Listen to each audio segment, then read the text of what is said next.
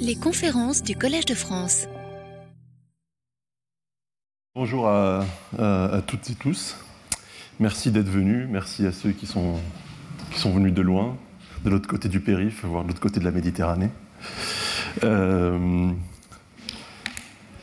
donc aujourd'hui, euh, je pense mon cours euh, PECO. Merci à, à tous ceux qui ont été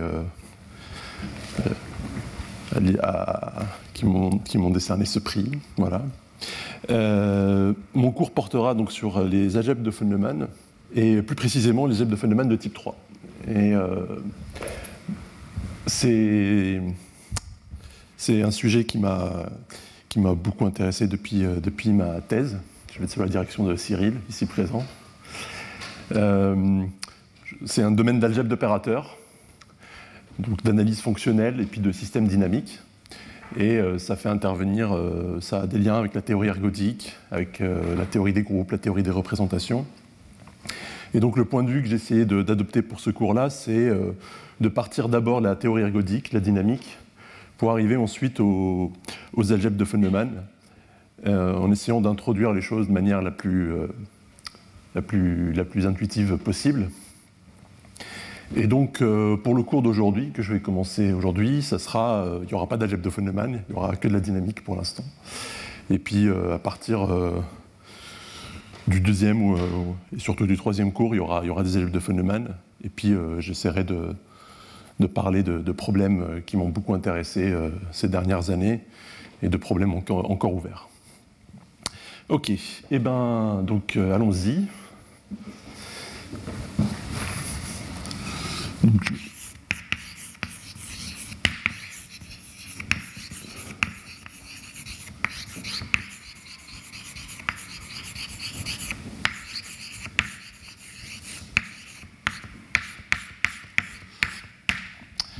le, le, point de vue, c'est que je, vais prendre mes notes qui sont là.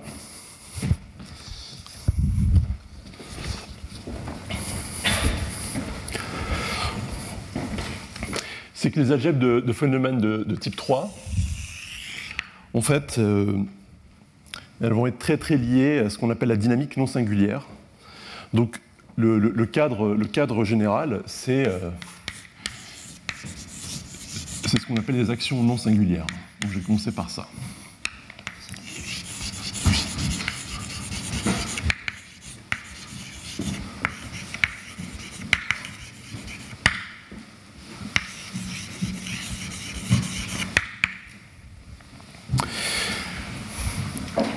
Le cadre de la dynamique, c'est de, de, prendre un espace. En l'occurrence ici, ça va être un espace mesuré.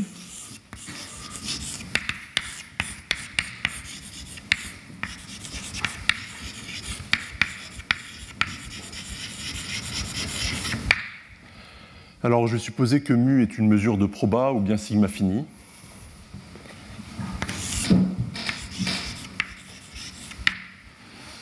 est une mesure de probabilité.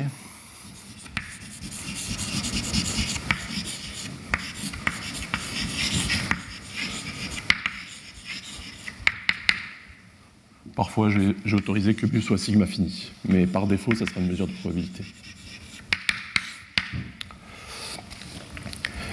Et donc, euh, c'est très peu de structure, il n'y a aucune géométrie ni rien, mais euh, on peut quand même faire de la dynamique sur des espaces, euh, sur des espaces mesurés. Et donc, pour ça, il faut se donner une transformation de l'espace. Alors, c'est un espace juste mesuré. Donc ici, je mettrai, euh, si vous voulez, ça c'est une habitude, euh, peut-être une mauvaise habitude, c'est d'ignorer le fait qu'il y a une tribu d'ensemble mesurable que je vais euh, omettre la plupart du temps. D'accord? Donc ici, c'est X, c'est un espace muni d'une tribu, voilà. En fait, assez rapidement, en fait, je vais, mettre euh, de côté toutes les histoires liées au point, la mesurabilité, etc. Et donc, ça ne va pas jouer de rôle, mais ici, on peut supposer, si vous voulez, que c'est un espace borélien, un espace euh, métrique, si vous voulez, derrière, ce que vous voulez. Et donc, on, se donne euh, donc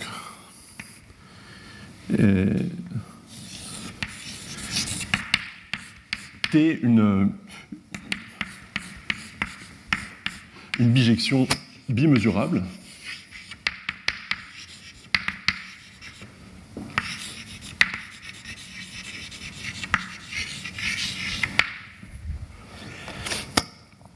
Et on dit qu'elle est non singulière.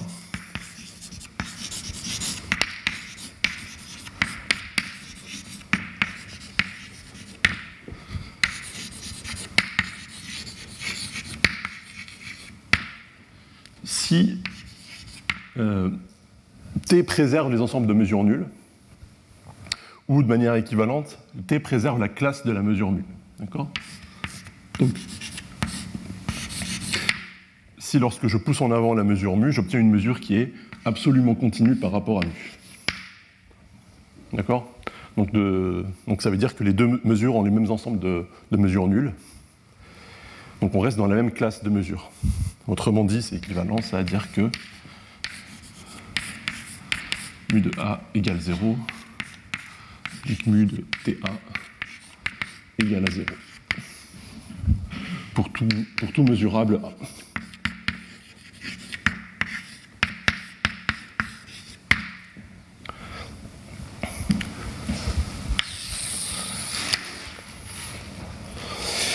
Alors, euh, donc, le cas assez fréquent qui est très étudié, c'est le cas, où T préserve carrément la mesure mu. D'accord?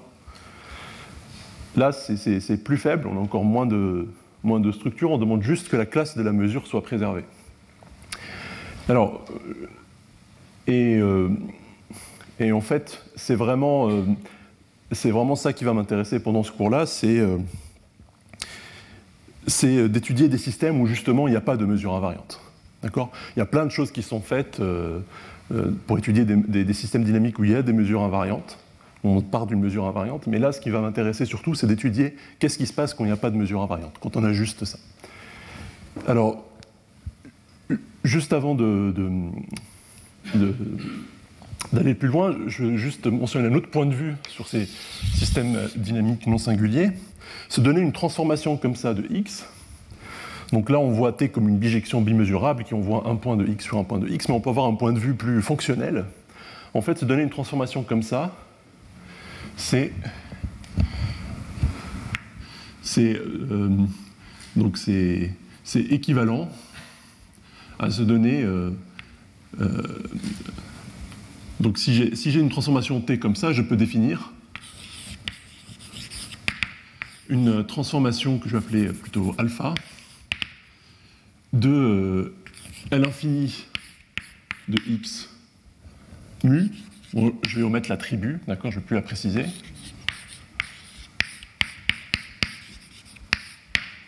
Qui a euh, une fonction f, va associer f en t-1. Donc quand j'ai une transformation comme ça, t, ça me donne automatiquement euh, une transformation de, de L infini de x mu qui est une algèbre. Et notez ici que cette algèbre-là, donc c'est quoi ici? C'est l'espace de toutes les fonctions euh, mesurables bornées, modulo égalité presque partout. C'est-à-dire qu'on identifie des fonctions qui, sont égales presque partout. Et notez que cet espace-là, ces fonctions-là, cet espace de fonctions, en fait, il ne dépend pas du choix de la mesure mu elle-même, mais seulement de la classe de la mesure mu. Donc, se donner une transformation non singulière qui préserve une classe, c'est la même chose que se donner en fait un automorphisme comme ça de cette algèbre. Donc alpha est un automorphisme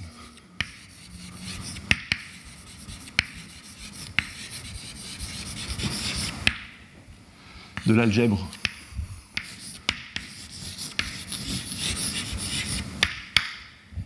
la R algèbre L infini de x mu. Et inversement,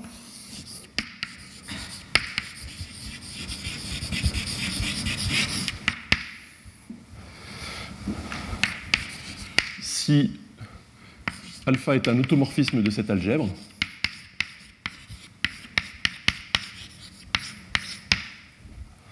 Alors, alpha peut s'écrire euh, et de la forme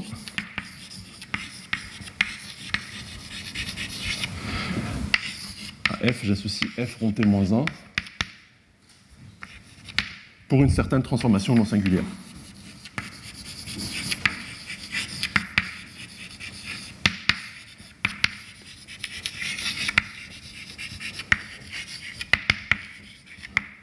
Singulière.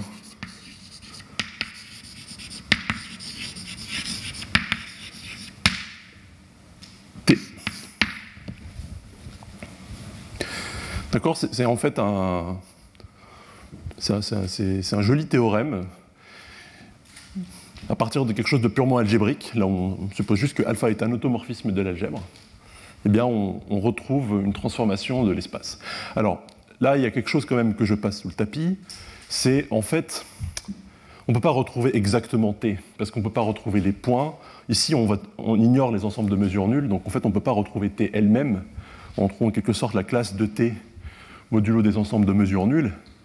Et puis, euh, il y a tout un aspect un peu. En fait, pour, que ça soit vraiment vrai, là, il faudrait supposer que X est justement un borélien standard, faire des hypothèses techniques pour pouvoir vraiment euh, construire euh, une transformation T qui satisfait ça. Mais moralement, c'est quand même ça, il y a, cette équivalence-là, et en fait, moi, c'est vraiment ce, point de vue qui va le plus m'intéresser, le point de vue fonctionnel, parce que c'est ça qui va nous amener plus facilement après aux algèbres de Feynman. Et je précise là dès maintenant que L infini de x mu, ça, c'est ce qu'on appelle une algèbre de Feynman commutative, quand on fait des algèbres de Feynman. Donc les algèbres de Feynman, en fait, ça va être des généralisations de ces algèbres-là. Euh, et, elles sont commutatives précisément quand elles sont de cette forme-là, pour un certain espace mesuré. D'accord? Donc ça, ça viendra après. Est-ce que ça, ça résulte euh, des théorèmes de Hahn, et Rich alors oui, ça intervient, ça forcément, ça intervient forcément en deux endroits, notamment euh, pour retrouver une mesure mu sur une algèbre comme ça. La mesure mu va définir une forme linéaire sur cette algèbre, euh, sur cette algèbre. et donc pour avoir la correspondance entre mesure et forme linéaire, euh, ça, ça, va intervenir, c'est sûr. Donc juste ici, je précise que en fait, on ne peut pas retrouver les, points, mais par contre, parce que justement, on, ignore les ensembles de mesures nulles. Donc quand la mesure mu est diffuse, il n'y a, plus de points. Mais par contre, on retrouve les ensembles mesurables comme euh, des fonctions indicatrices. D'accord? Donc, je ne peux pas savoir ce que c'est que t d'un point, juste à partir de ces données-là. Mais par contre, savoir ce que c'est que ta, où a est un ensemble mesurable, et eh bien ça, je le sais un ensemble de mesures nulles près, parce que l'indicatrice de 1ta, ben ça va être alpha de l'indicatrice de A.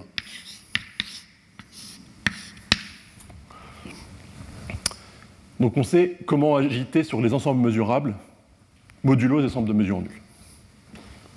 D'accord? Bon. Très bien.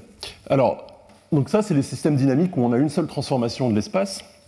Alors, on peut généraliser ça de manière euh, très intéressante pour faire intervenir des groupes, plutôt que de prendre une seule transformation qui revient à prendre une, une action du groupe Z, on pourrait prendre des, groupes plus généraux. Donc, soit G un groupe,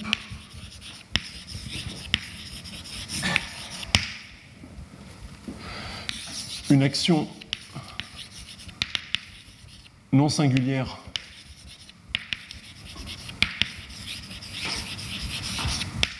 De G sur espace x mu,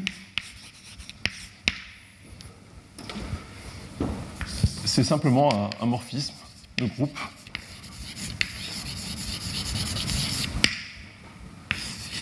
Dans ce groupe des automorphismes.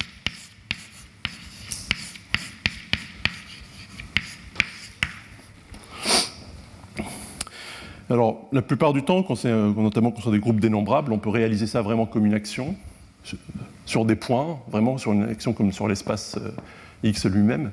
Mais quand j'ai, dans certains cas, quand j'ai très gros, en fait, euh, ça ne va pas bien se passer techniquement, et c'est vraiment ça le, bon point de vue. En tout cas, c'est celui-là que, que je vais adopter. D'accord? Donc pour chaque élément du groupe, on a une transformation non singulière de l'espace, et G agit de cette sorte-là. OK. Donc ça, ça va être le point de vue euh, le plus général que je vais adopter, c'est ce que je vais appeler un système dynamique non singulier, un groupe qui agit par des transformations non singulières. Alors à partir de ça, il y a plein de choses qu'on peut, étudier. Euh, alors, une des questions, euh, qui, ça n'est pas spécifique au cas non singulier, qu'on étudie déjà dans le cas de, des systèmes qui préservent une mesure, ergodicité.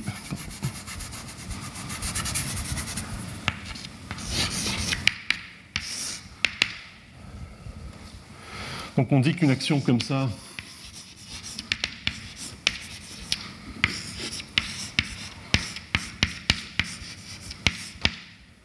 donc ici j'ai une action non singulière et ergodique,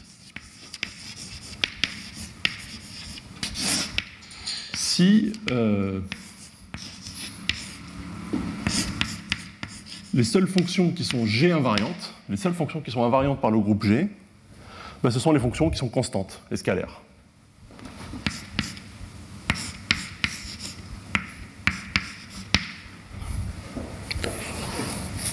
D'accord?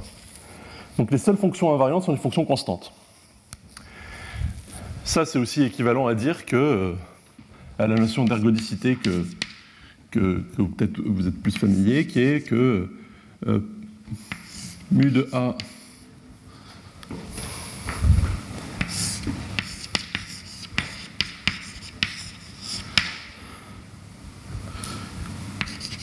si euh, l'ensemble A, il est G invariant modulo les ensembles de mesures nulles.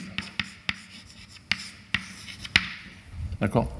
Dès que vous avez un ensemble qui est invariant, dès que vous essayez de, découper l'espace en deux parties invariantes, bah vous obtenez, euh, vous ne pouvez pas le faire de manière non triviale.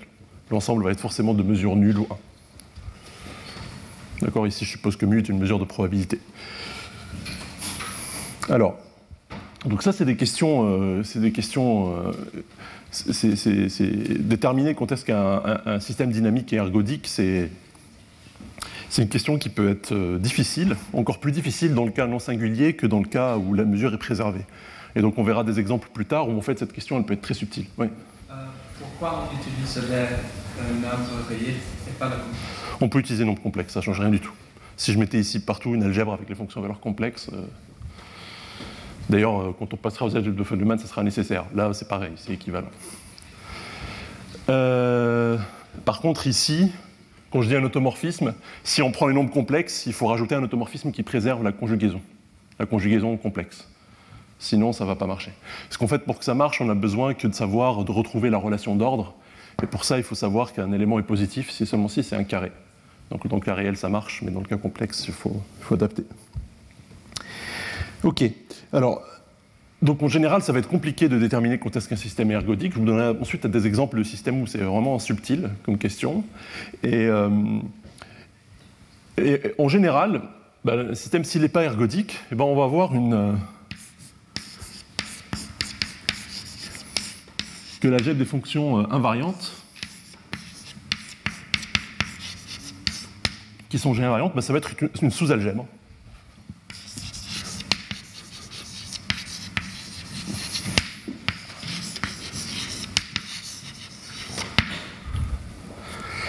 Une sous-algèbre particulière qui est, et, et, en fait, on pourra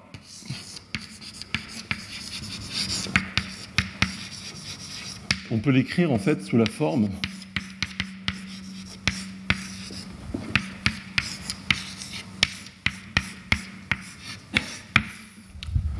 on pourra trouver un isomorphisme entre cette algèbre-là et l'ensemble des, fonctions euh, euh, à l'infini sur, euh, sur un autre ensemble mesurable, y. Alors qui est, encore une fois, construit de manière un peu, un peu abstraite. On n'est pas capable de dire ce que c'est qu'un point de, de, y, mais en tout cas, il en existe un comme ça. Et, et ce qui va se passer dans ce cas-là, en fait, à cette inclusion-là de L infini de y nu dans L infini de x mu va correspondre une application pi mesurable de x vers y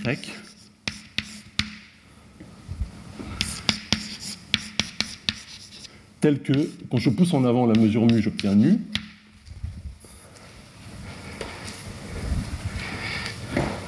Et l'inclusion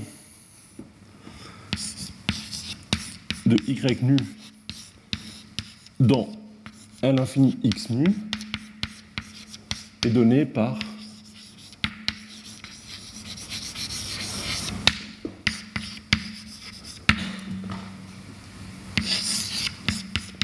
F rompi.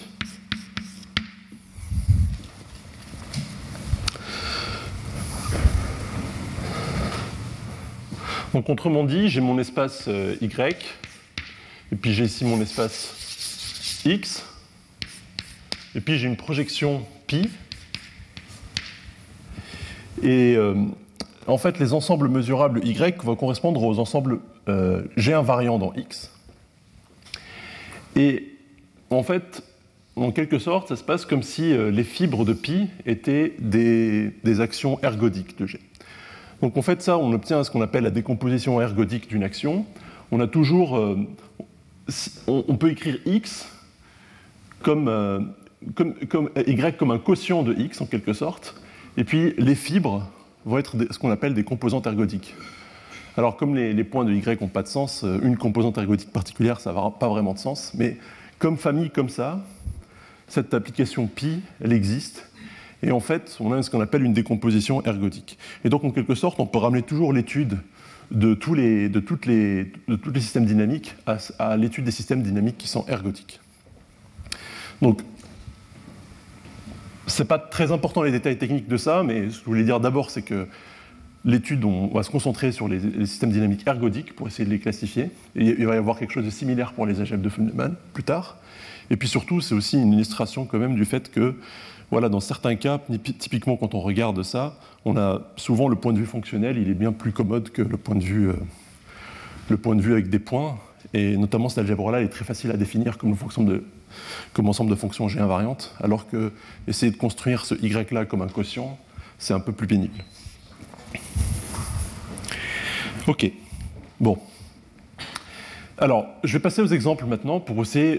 Mon but, c'est d'abord euh, d'essayer de deux choses. D'abord, de, montrer qu'il y a vraiment de belles choses à faire euh, en théorie ergodique, en système dynamique, euh, notamment dans le cas non singulier, qui a, des, a, qui a des systèmes dynamiques très intéressants et naturels pour lesquels il n'y a pas de mesure invariante, mais dans lesquels on se situe dans ce cadre-là. Et ensuite, d'introduire des, des, objets et des points de vue qui vont être utiles ensuite après quand on va passer aux algèbres de von. Donc, je vais passer aux exemples. Donc, quelques exemples.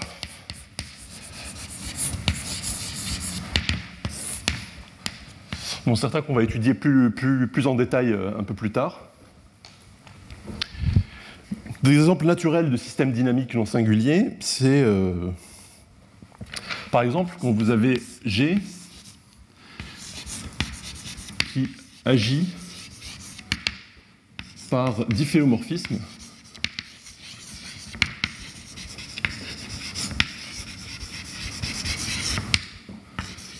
sur une variété lisse.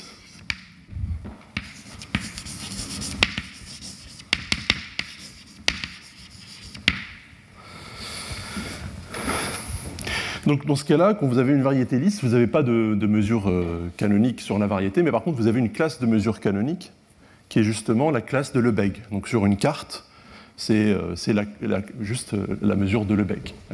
Elle est absolument continue par rapport à la mesure de Lebesgue. Donc vous avez nat naturellement une, classe, d'équivalence de mesure qui va être préservée par les difféomorphismes, mais vous n'aurez pas a priori de mesure invariante. D'accord?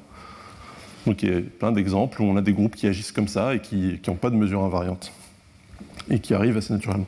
Donc ça, on, on va s'attarder un petit peu sur, cet exemple plus tard. Un autre cas qui parfois tombe dans ce cas-là, mais pas toujours, c'est quand vous avez un groupe, donc si euh, donc euh, on va dire, je vais l'appeler euh, si G est un groupe localement compact,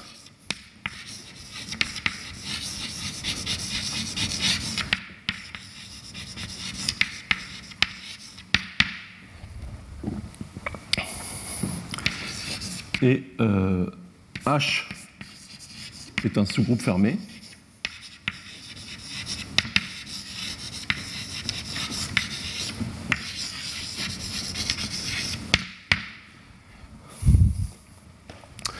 On peut regarder, ça c'est ce qu'on appelle des espaces homogènes.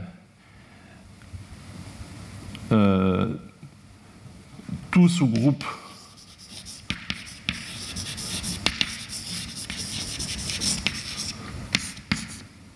gamma danger agit, admet une action non singulière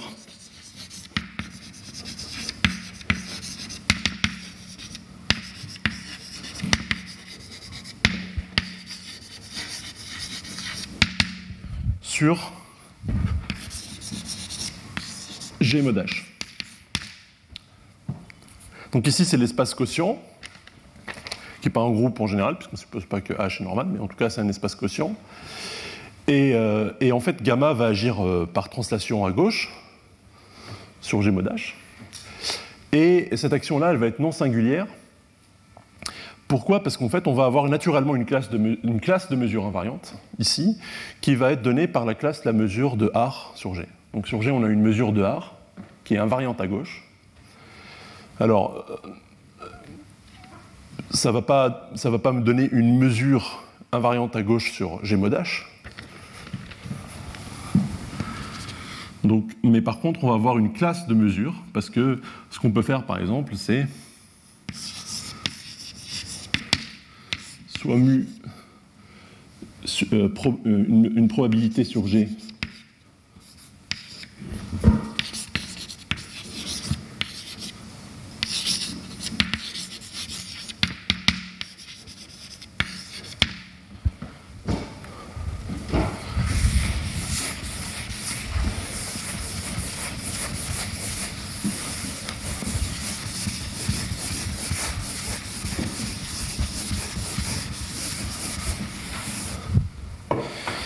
que mu est équivalente à la mesure de R.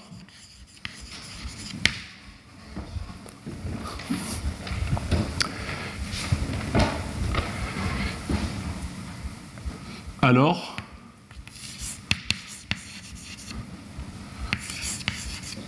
la classe de euh, vais l'appeler P star mu et invariante sous G. Où euh, P est l'application quotient. Pardon Oui. Pour, avoir une, mesure de probabilité sur G, donc ici je suppose que G est sigma compact. C'est le genre d'hypothèse que, je vais souvent omettre. Hypothèse de dénombrabilité, de.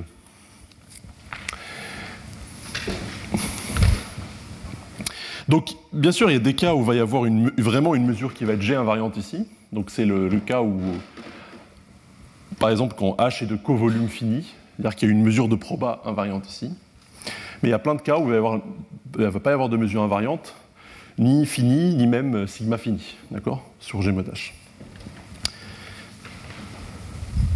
Et donc on obtient des systèmes dynamiques où là, euh, voilà, on est, obligé de, on est obligé de travailler sans mesure invariante. Donc ça c'est un deuxième exemple naturel aussi qui survient très naturellement. Il y a plein d'exemples intéressants, euh, systèmes dynamiques comme ça, notamment quand on prend gamma, un sous-groupe dénombrable dense de G, ou des réseaux d'Angers, etc. Enfin voilà. Alors, un troisième exemple qui va être en fait euh, une version euh, jouée du, quatrième exemple. C'est un exemple qui vient de la, géométrie, euh, la géométrie des groupes, et notamment des groupes qui agissent sur des arbres. Donc je T, un arbre euh, que je vais supposer localement fini.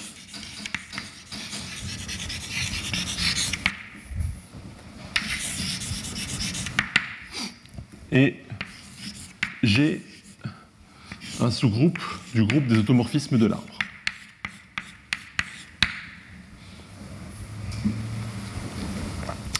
Donc à partir de cette donnée géométrique, on peut construire en fait un, système dynamique non singulier naturel et qui va, être, euh, qui va avoir des propriétés assez intéressantes et, subtiles.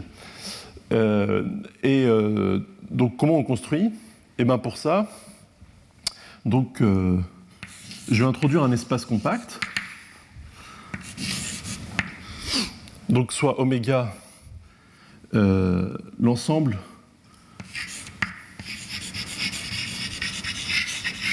de toutes les orientations possibles de l'arbre.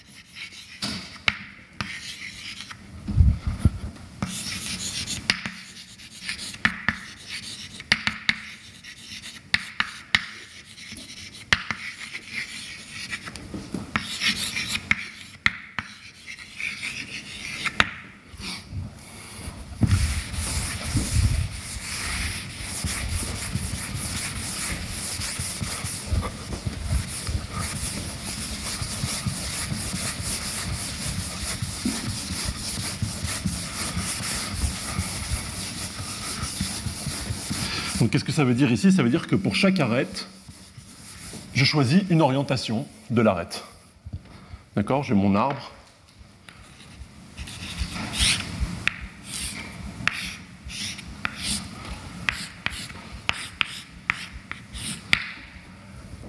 J'ai pris un arbre ici trois réguliers, mais ça pourrait être autre chose.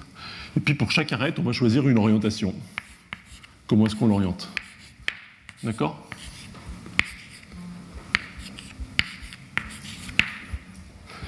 Et donc ça, ça va être un espace euh, qui met une topologie naturelle, ça va être un espace compact, où pour, la topologie, on va considérer que deux orientations sont proches si elles coïncident sur un ensemble fini euh, suffisamment large. D'accord?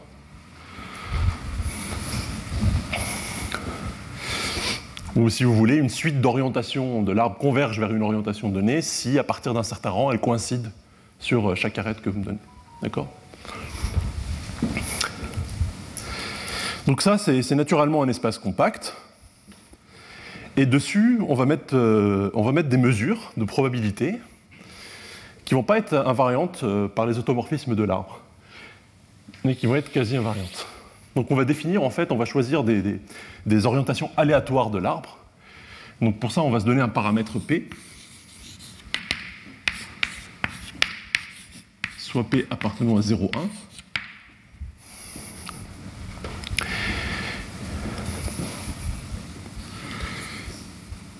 Donc, euh, on, définit et, un sommet, pardon, soit P appartenant à 0,1 et V un sommet de l'arbre. Il faut que je me fixe un sommet. D'accord? La, mesure que je vais définir va dépendre du choix de ce sommet. Et on définit une mesure, donc on, va définir une orientation aléatoire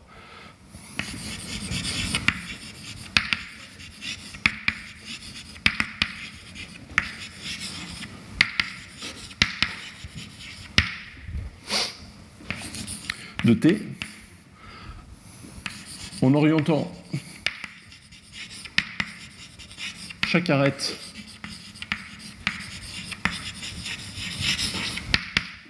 vers V avec probabilité P.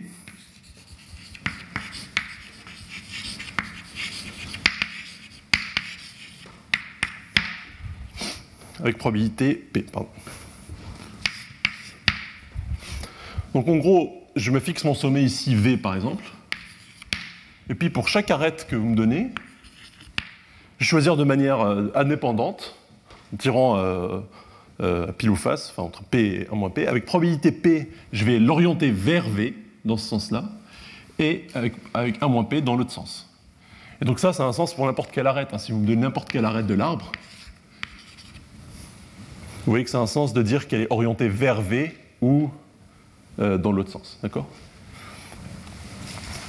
Donc l'orientation, on oriente toutes les arêtes vers V, c'est celle-là.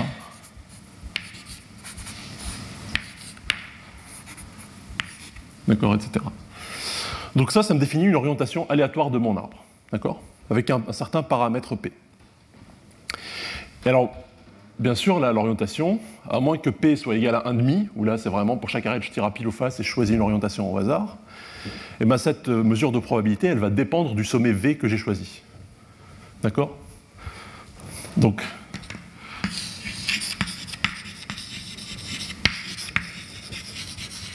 ça me donne une mesure, une probabilité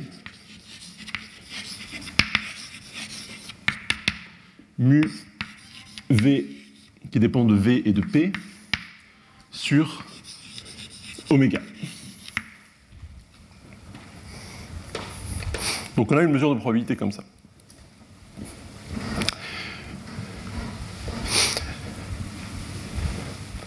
Donc si maintenant alpha est un automorphisme de T, alors alpha agit naturellement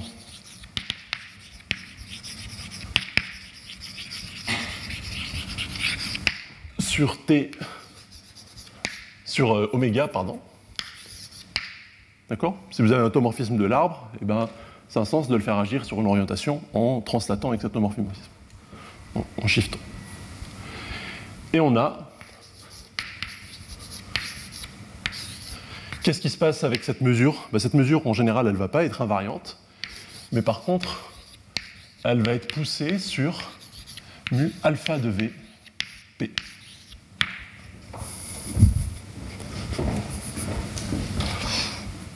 Cette mesure-là qu'on a définie ici, cette mesure de proba, en fait, euh, elle est définie de manière naturelle euh, à partir de la structure de l'arbre. Tout ce qu'on a choisi, c'est ce sommet V. C'est le seul choix un peu arbitraire qu'on a fait. Et ben, si vous appliquez un automorphisme, vous allez envoyer V sur un sommet alpha V. Et ben, cette mesure de proba là, vous allez envoyer sur la mesure de proba correspondante ici, où euh, on oriente de manière avec probabilité P vers alpha V, et sinon avec probabilité 1 moins P. Bon, du coup, on sait comment alpha se comporte avec ces mesures. Et là, ce qui est, ce qui est justement intéressant et nous donne une dynamique non singulière, c'est que. Donc, euh, or, si V et W sont deux sommets de mon arbre, on a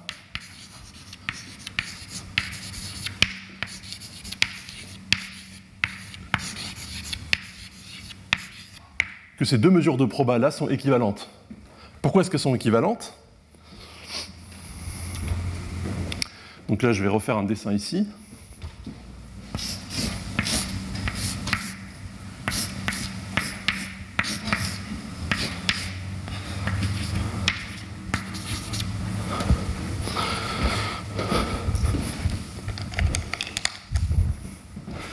Donc ici, j'ai mon sommet, mon premier sommet V, Ici, mon deuxième sommet W. Et alors, qu'est-ce que ça veut dire? C'est quoi la différence entre ces deux mesures de proba? Celle associée à V et celle associée à W. En fait, pour tout, en dehors de, de ce chemin-là, que je vais colorier en jaune,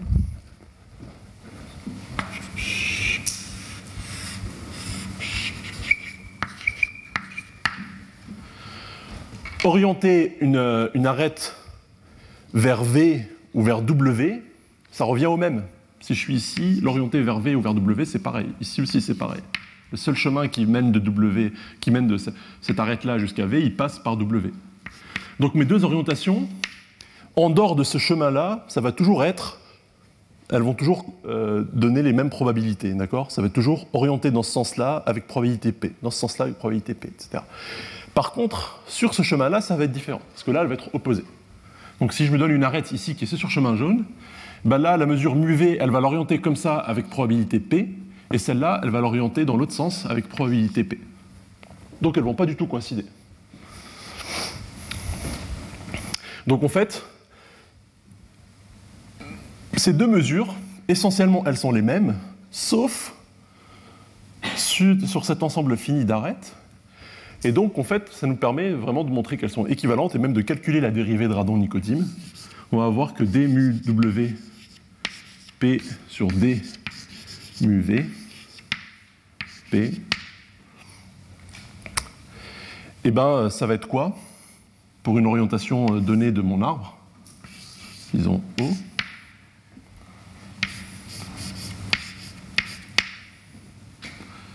Ben, ça va être P sur 1 moins P.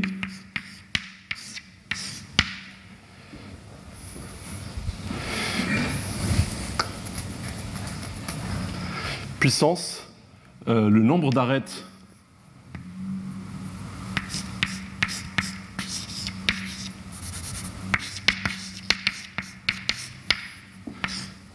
Tel que E, O oriente. E vers V, euh, vers, euh, vers euh, v moins, voilà, ce nombre-là, moins, donc ici, euh, moins le nombre d'arêtes tel que O oriente euh, E vers W.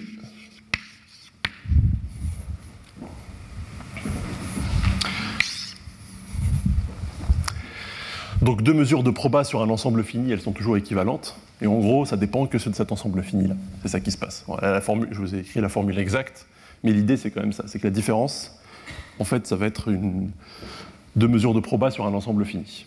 D'accord? Peu importe la formule. Ce qui est intéressant, juste, c'est de noter que la dérivée de radon-nicodime, ça va être toujours une puissance de P sur 1 moins P. D'accord? Ça, je, je m'en servirai plus tard. Donc on obtient un, système dynamique comme ça, non singulier. Alors vous voyez que si le groupe, le cas intéressant ici, c'est quand le groupe G ne fixe pas euh, un sommet de l'arbre. Quand on fixe une sommet de, un sommet de l'arbre, eh ben la mesure de proba associée à ce sommet de l'arbre, elle va toujours être invariante. Par contre, dès que le groupe n'admet pas admet pas de point fixe dans l'arbre, eh ben en fait, on va avoir un système dynamique non singulier qui ne va pas avoir de mesure de proba invariante. Et ça va, être, euh, ça va être le cas intéressant à étudier. En fait, ce qui se passe quand on a un groupe euh, comme ça, c'est que les propriétés de ce système dynamique en fait, sont très subtiles et vont dépendre énormément du paramètre P. Et, euh, en fait, il va y avoir un phénomène de transition de phase. Et c'est assez, assez, difficile de déterminer exactement comment va avoir lieu cette tra transition de phase, pour quel paramètre de P ça va être ergodique, quel est le paramètre critique qui va séparer la phase ergodique de la phase non ergodique? D'accord? En fait, ce qui va se passer, c'est que quand P est proche de 1,5, ça va plutôt être une phase très chaotique, où il va y avoir vraiment une, dynamique ergodique euh, euh, qui mélange bien dans certains sens. Et puis quand P dépasse certaines valeurs critiques, autour de 1,5, et ben là on va avoir un système dynamique qui est euh, pas du tout chaotique, où même l'action va avoir un domaine fondamental et, les orbites vont être bien séparées. Et, euh, donc il y a vraiment une transition de phase nette. Et euh, donc ça, je ne vais pas le détailler dans cet exemple-là parce que je vais plutôt parler d'un exemple un peu, en quelque sorte, un peu plus général. Ça, c'est un peu une version euh, simplifiée, discrétisée un peu pour des groupes qui agissent sur des arbres. Mais le quatrième exemple maintenant que je vais énoncer, qu va, sur lequel on va s'attarder un peu plus tard, ça va être, euh, ça va être en quelque sorte une généralisation de ça. Est-ce qu'il y a des questions euh, avant que je passe à cet exemple-là?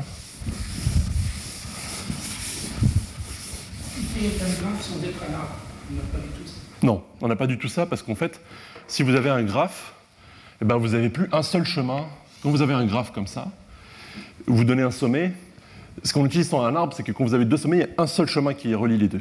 Mais sur un graphe, c'est plus le cas. Et donc, je sais pas, cette arête-là, vous savez, ça, ça a plus de sens de l'orienter vers V. Vous la mettrez comme ça ou comme ça. Ça a plus de sens. D'accord? Donc, euh, c'est vraiment important ici que ce soit un arbre. Oui?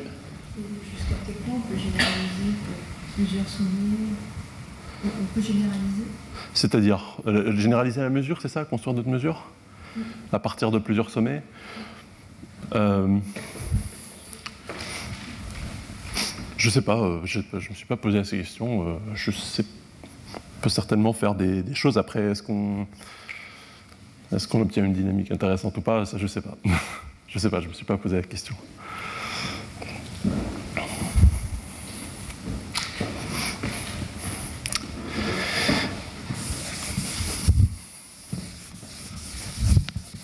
Alors, le dernier exemple.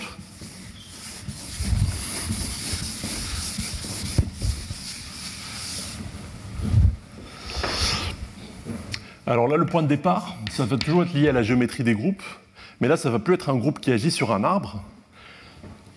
Ça va être plutôt soit G, un groupe qui agit par isométrie affine sur un espace euh, de Hilbert.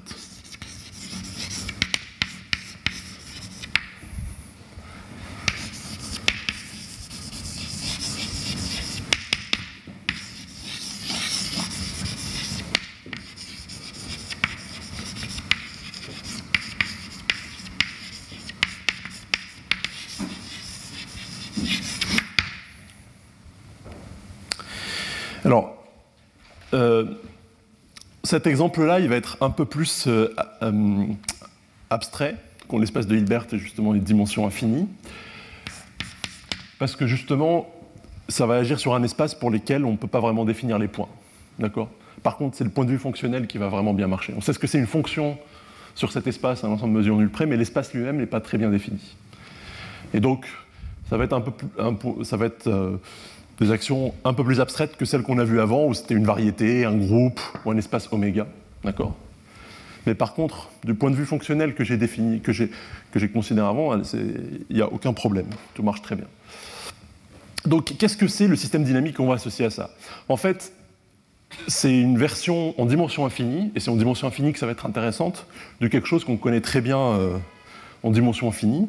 L'espace qu'on va prendre, ça va être en dimension finie.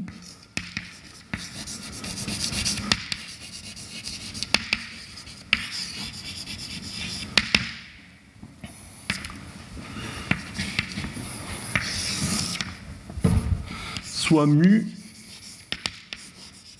euh, une probabilité gaussienne.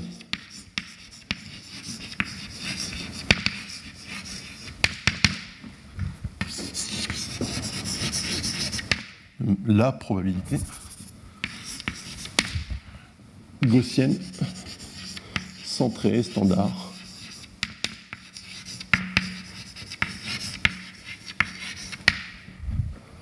sur H.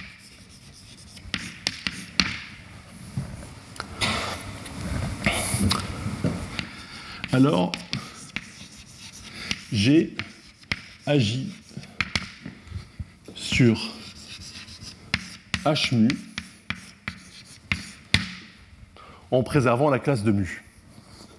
Bon, sauf que dit comme ça, c'est un peu idiot parce que dans le cas des dimensions euh, finies, ah oui, c'est non singulier parce que mu elle, est, est dans la classe de la mesure de Lebesgue. Il y, a, la mesure de Lebesgue, mu est définie par une densité par rapport à cette mesure de Lebesgue, et puis G, euh, comme il agit par isométrie affine, en fait, il préserve la mesure de Lebesgue. Donc en fait, c'est un système dynamique, c'est juste euh, G qui agit sur un espace euclidien, et, euh, et il y a une mesure invariante, sigma fini, qui est la mesure de Lebesgue. Alors, donc dans le cas de dimension finie, c'est pas très intéressant, mais par contre, ce qui se passe, c'est qu'on a fait un analogue parfait de, de ce système dynamique-là, même en dimension infinie. C'est ça qui est, euh, qui est surprenant. Donc si H est de dimension infinie,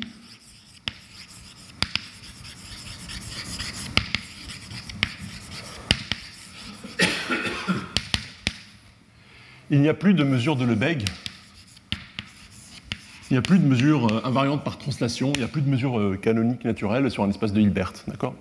Je ne sais pas si tout le monde euh, connaît ça, mais c'est c'est- un joli, joli exercice de, montrer qu'il n'y a pas de mesure invariante par translation ou invariante par isométrie sur un espace de, de, Hilbert.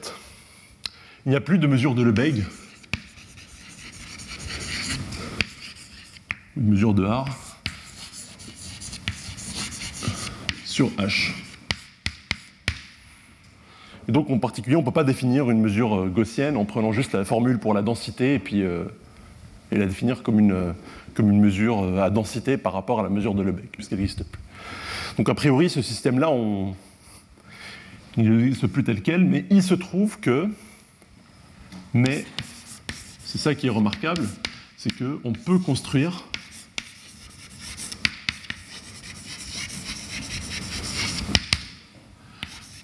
un espace de probabilité qu'on appelle un espace de probabilité gaussien.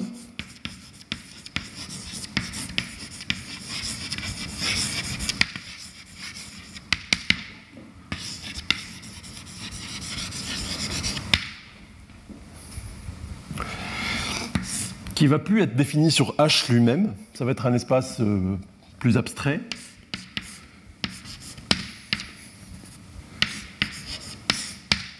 Mais qui va se comporter exactement comme celui-là en dimension finie, qui va avoir des propriétés analogues.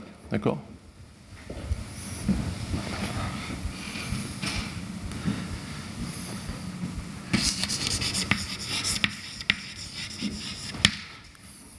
Analogue à, à h mu en dimension finie.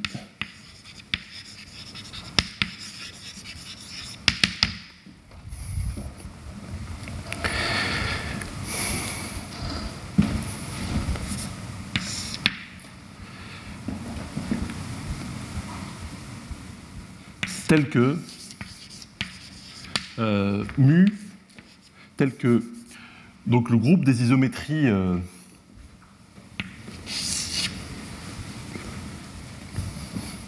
tel que le groupe des isométries affines de H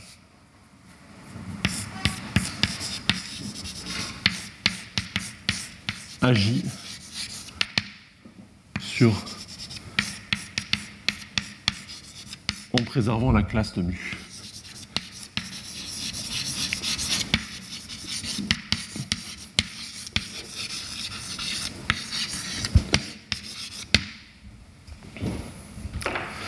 Donc,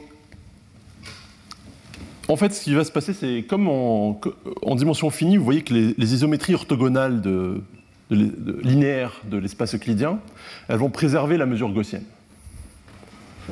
D'accord? Les, applications orthogonales vont préserver la mesure gaussienne.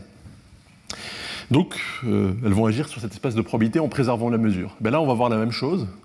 Le groupe des isométries orthogonales de H va agir sur cet espace de probabilité en, en, préservant la mesure mu. Par contre, pour ce qui est des translations, donc des géométries affines non, linéaires, des translations en particulier, vous voyez que là, elles ne préservent pas la mesure mu, puisqu'elles vont envoyer une mesure gaussienne sur une mesure gaussienne, mais centrée sur un autre point. Donc, elles vont changer la mesure, mais euh, d'une manière qu'on connaît très bien, pour laquelle on peut décrire.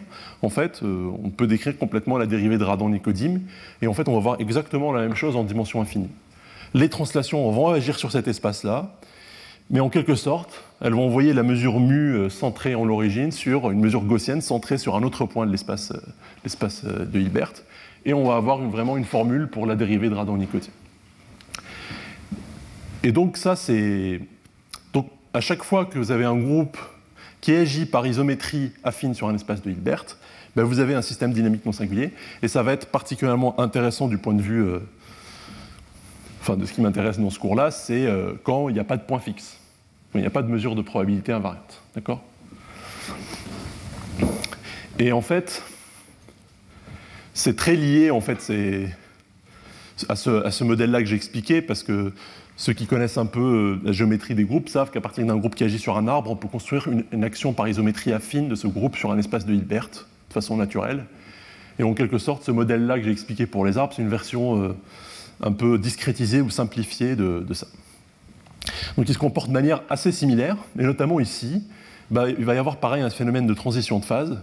Alors là, le paramètre c'était P. Ici, ça va être quoi le paramètre? Ça va être, en un sens, changer la variance de mu. D'accord? Plus vous allez changer plus vous allez agrandir la variance de mu, plus, euh, plus vous allez avoir un système qui est chaotique, et donc vous avez une phase, pareil, une phase qui va être ergodique et puis une phase qui ne va pas être ergodique. D'accord? Donc ça c'est pareil, donc c'est, les, propriétés de système dynamique là sont assez subtiles et, sont, difficiles à étudier. Et donc euh, j'essaierai de consacrer une partie du cours à essayer de, vous parler un peu de ça. Mais, euh, mais pas aujourd'hui. Alors, il me reste? Ok. Alors, euh,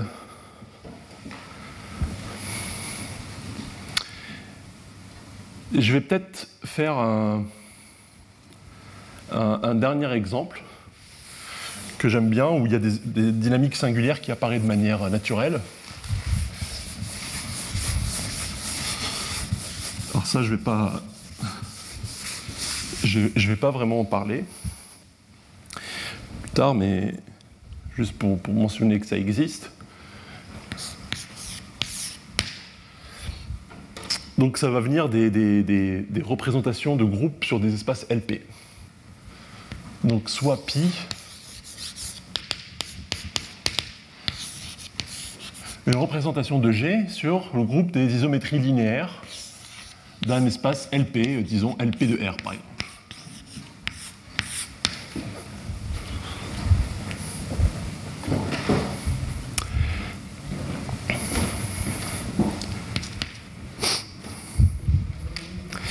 Ben, vous avez un théorème. Donc ici, P, je supposais qu'il est plus grand que 1 et que P est différent de 2. Le cas P égale à 2 est spécial, puisque là on a une représentation sur un espace de Hilbert. Mais quand P est différent de 2, alors le théorème de,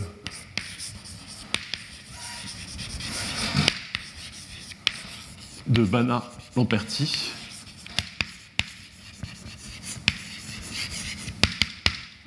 En fait, le théorème de Banach-Lamperti vous dit ce que c'est que les isométries linéaires d'un espace LP.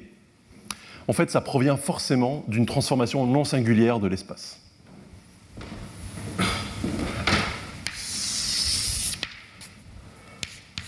Pi est de la forme.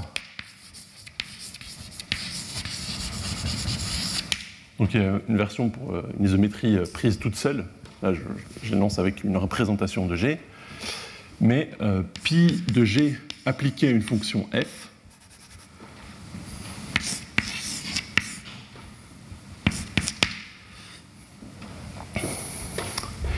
eh bien, ça va être forcément de la forme euh, alpha g de f.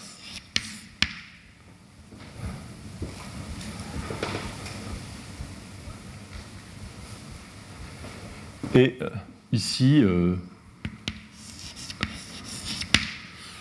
UG, ça va être euh, ce qu'on appelle un cocycle. Je vais plutôt l'appeler laissons tomber comme ça, UG. Où alpha, en fait, c'est. Euh, ça va être une action non singulière euh, de G. Ici sur R, hein, mais on peut prendre n'importe quel espace. Donc c'est vraiment une action non singulière et, euh, UG. Et euh, U, donc c'est une fonction de, G à valeur dans euh, les fonctions de R dans, dans le tor, dans le, complexe de module 1.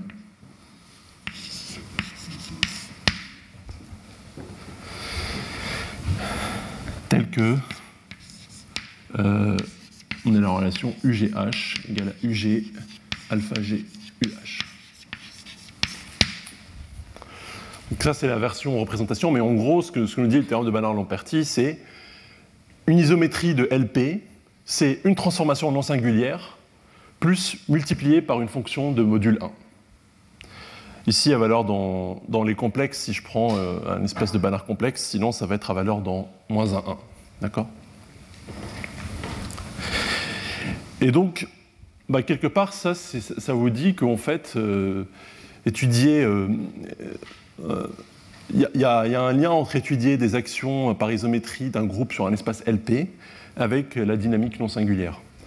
Et ça, c'est un point de vue euh, qu'on a, utilisé récemment avec un collègue, Michael de la Salle, pour, euh, résoudre euh, une question sur l'étude des, actions par isométrie affine de groupes sur des espaces LP. D'accord? Donc je trouve que c'est un exemple où là, la dynamique singulière apparaît comme un outil, mais qui permet à la fin d'obtenir un résultat, euh, un résultat euh, qui ne se formule pas en termes de dynamique non singulière.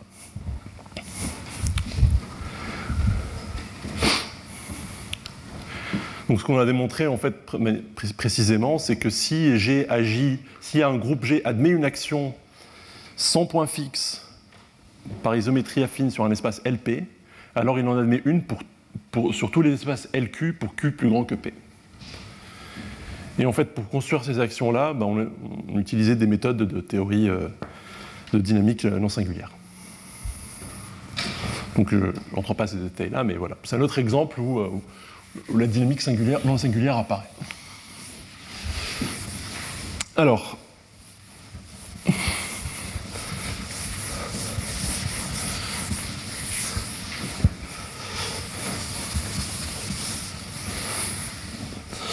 Alors j'espère que, ça vous a convaincu qu'il y a des choses intéressantes à étudier en dynamique non singulière. Donc il y a des questions qu'on se pose en fait sur des systèmes dynamiques euh, non singuliers qui sont les mêmes que euh, pour des systèmes dynamiques qui préservent une mesure. Quand est-ce que c'est ergodique? Est-ce qu'on peut classifier ces actions-là, mieux les comprendre, euh, les relier à des propriétés du groupe G, etc. Mais il y a déjà une question un peu, un peu plus fondamentale déjà quand on a un système dynamique euh, a priori euh, non singulier, c'est de se demander d'abord est-ce qu'il y a des mesures invariantes ou pas? Est-ce qu'il y a une mesure? Oui. Sur le, sur le, le ouais. euh, Est-ce que les translations préservent la classe de la mesure gaussienne ou... Oui, les translations préservent la classe de la mesure gaussienne. En fait, elles vont envoyer euh, mu sur une, quelque sorte une autre mesure gaussienne mais centrée sur un autre point, mais ces deux mesures vont être équivalentes toutes les isométries affines, oui. Donc je, reviendrai sur cet exemple plus tard, euh, j'énoncerai des trucs plus précis, des choses plus précises. Euh,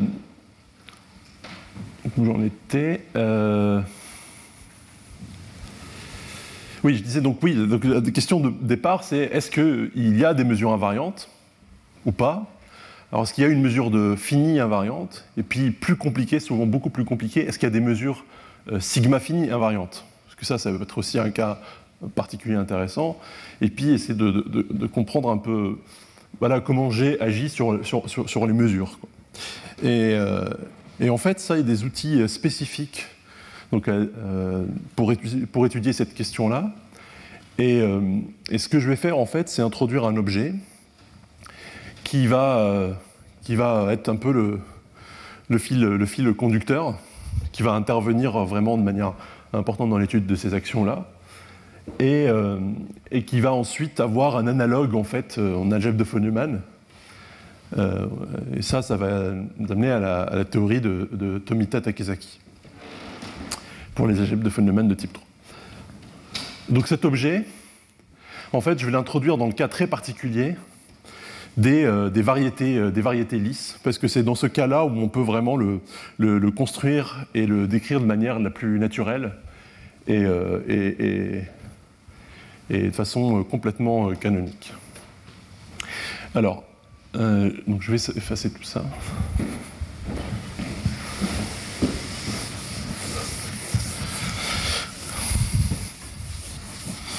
Donc c'est un objet qui va nous permettre en fait d'étudier bah, l'action d'un groupe G sur les mesures, sur euh,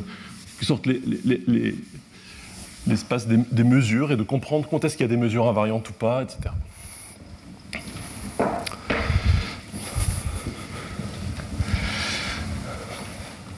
Alors, euh,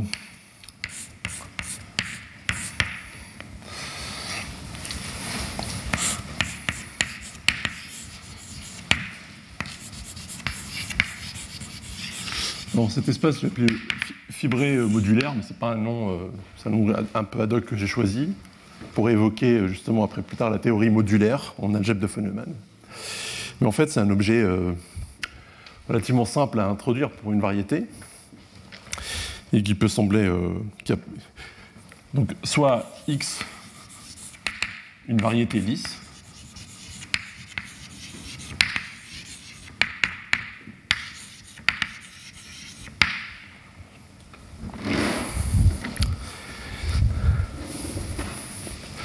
Alors, qu'est-ce que c'est que cet objet-là Que je vais appeler mode X. Ça va être en fait un fibré au-dessus de X qui va mesurer, les, en fait, qui, dont les éléments vont être des éléments de volume sur la variété X. Donc, je vais expliquer tout ça. Donc, variété lisse de dimension n.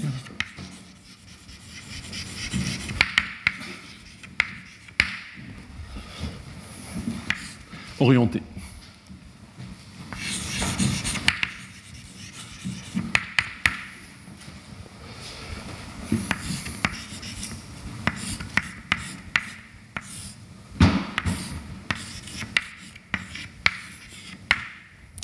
Alors qu'est-ce que c'est que ça? Donc vous savez que si V est un espace vectoriel de dimension n,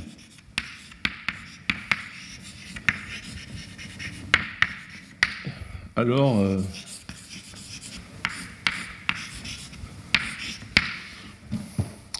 le, le euh, puissance, euh, antisymétrique de V donc ça, c'est un, espace qu'on construit à partir de, V, qui vont être tous les tenseurs euh, anti, antisymétriques de degré n. Et cet espace, il est de dimension 1.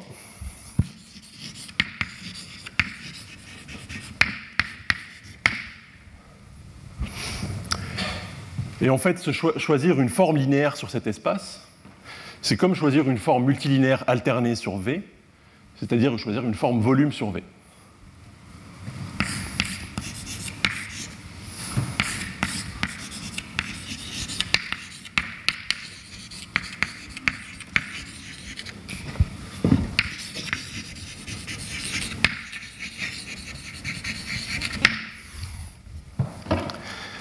Donc ça, c'est l'espace des éléments de volume, si vous voulez.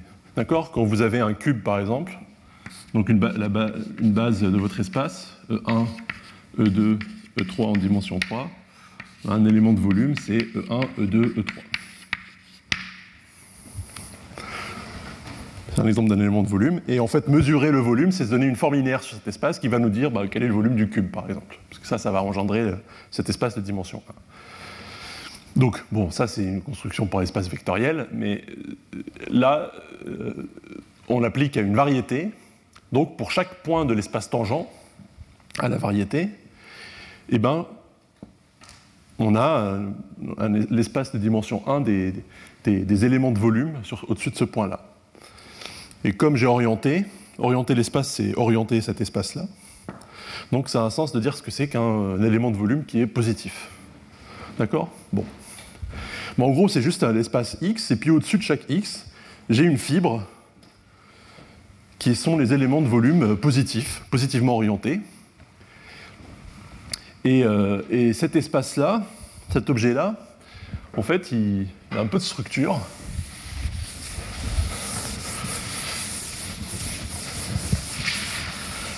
il va être intéressant parce que vous voyez que quand vous avez un difféomorphisme de l'espace X, la variété x, et eh bien en fait, elle va, agir naturellement et de manière un peu non triviale sur cet espace-là, en dilatant plus ou moins les éléments de volume. Donc c'est ça qui va nous permettre d'étudier euh, la façon dont euh, le groupe agit sur les mesures. Alors, euh, qu'est-ce qu'on peut faire avec cet espace-là? Eh bien, la première chose à observer, c'est que D'abord, on a une, action que je vais appeler θ des réels positifs sur cet espace-là qui agit sur les fibres, d'accord? θ lambda de oméga, c'est juste lambda de oméga. Donc on a une action naturelle des nombres réels positifs sur euh, ces éléments de volume. Donc c'est un objet muni d'une action de R étoile plus, des, nombres positifs. Et ce qui est, euh, intéressant avec cet espace-là, c'est qu'en fait, on va pouvoir voir maintenant les, mesures sur, euh, sur X comme des fonctions sur cet espace-là. Donc vous voyez que si, euh, disons, état est une forme volume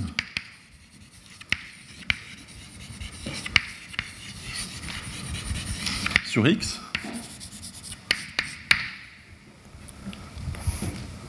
Donc un élément de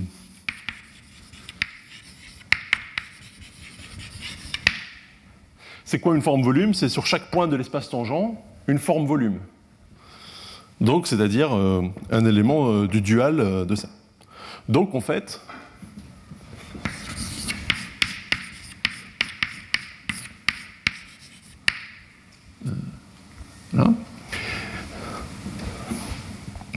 Donc, une fonction euh, donne une fonction que je vais aussi noter état.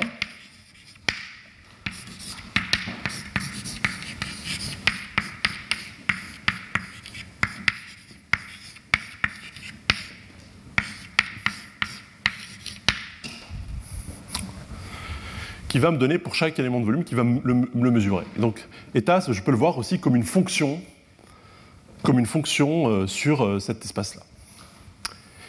Et qui a la propriété que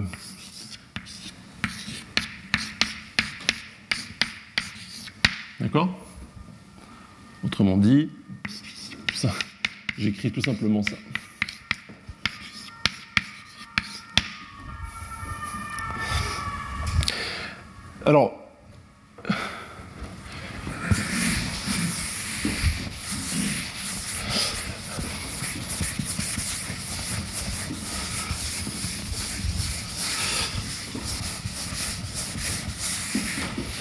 Alors, de pouvoir voir comme ça les, formes, les formes volumes et plus généralement les mesures, comme je l'ai expliqué, comme des fonctions sur cet espace, bah, c'est intéressant parce que ça va me permettre de définir ce que c'est que même le racine carrée d'une mesure et ce qu'on appelle des densités de degrés euh, euh, variables.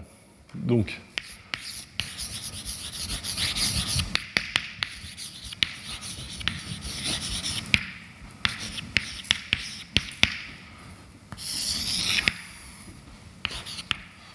je me fixe un nombre euh, complexe. Donc, je vais expliquer, c'est intéressant en fait d'utiliser des degrés qui peuvent être complexes. Donc, une densité sur x de degré z est une fonction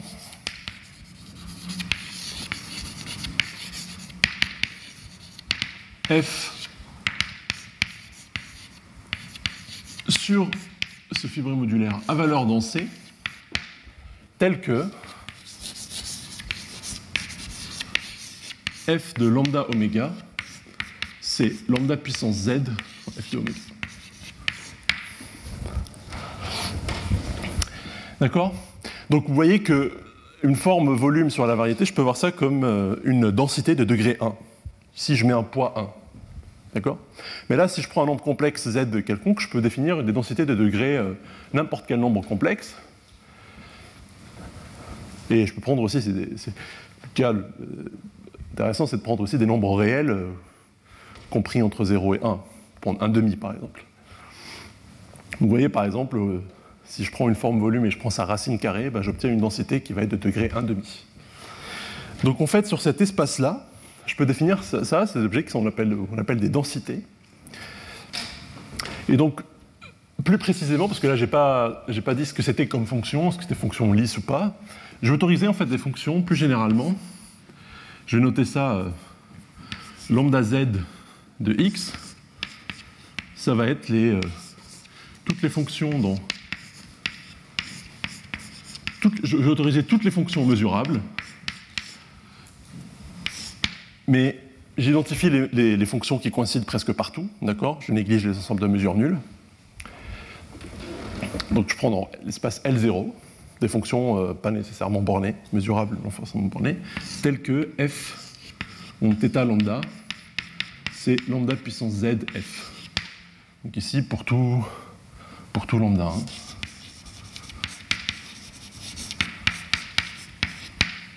Pour tout lambda strictement positif.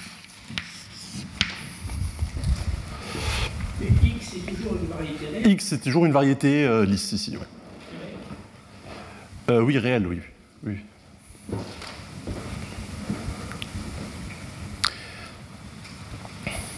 Alors, vous voyez assez facilement en fait que lambda 1 de x, si je prends en tout cas les fonctions euh, positives, disons, je noter ça plus, si je prends des fonctions qui sont positives, bah ça, ça va s'identifier à l'ensemble des mesures sigma fini sur x qui sont absolument continues par rapport à Lebesgue.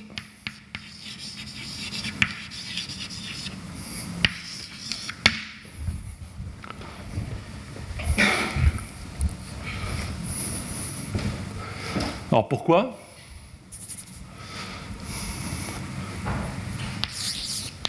Donc soit état une forme volume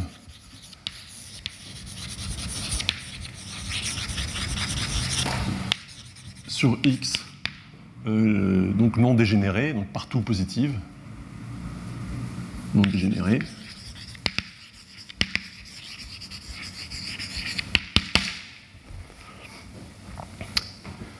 Soit mu euh, sigma fini.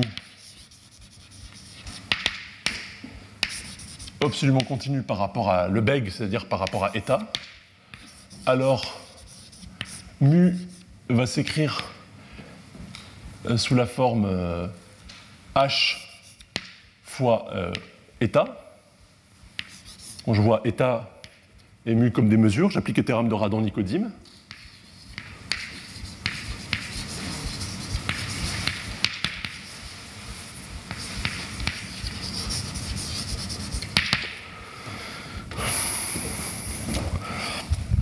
Donc ici, ce que je n'ai pas précisé, c'est que si z est égal à 0, les densités de degré 0, c'est les fonctions qui sont invariantes par θ, qui sont invariantes le long des fibres.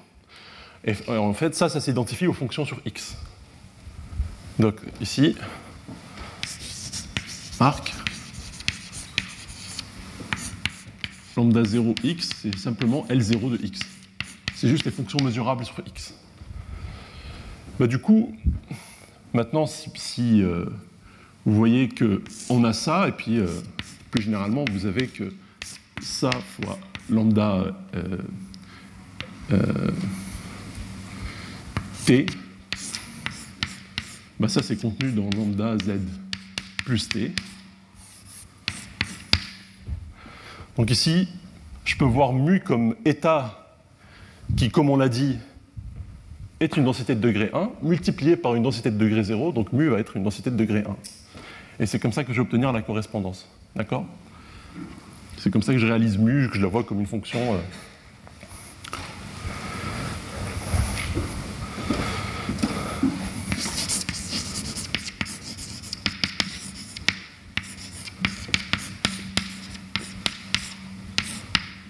Bref, tout ça pour dire que du coup, j'ai maintenant, euh, je peux réaliser n'importe quelle mesure euh, sur, euh, sur ma variété comme une densité de degré 1. Alors maintenant, qu'est-ce que c'est les densités de degré 1,5 Les densités de degré 1 sur de degré S ben ça, ça va donner en fait les espaces LP d'une façon qui est canonique. D'accord? Donc maintenant, si je me prends soit P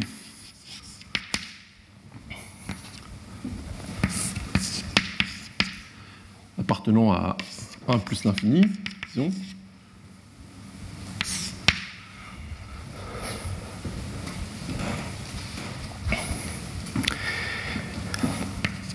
Et eh bien, je peux définir LP de x. En fait, ça va être un espace LP canonique associé à x, qui va être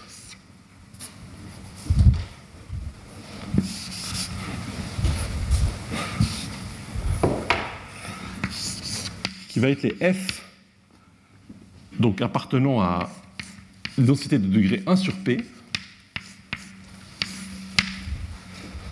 Donc c'est des densités de degré 1 sur p, telles que lorsque je prends la puissance pm de f, quand je fais ça, j'obtiens une densité de degré 1, c'est-à-dire une mesure. Donc je peux l'intégrer et demander à ce que cette, mesure soit intégrable, qu'elle soit finie. Quoi.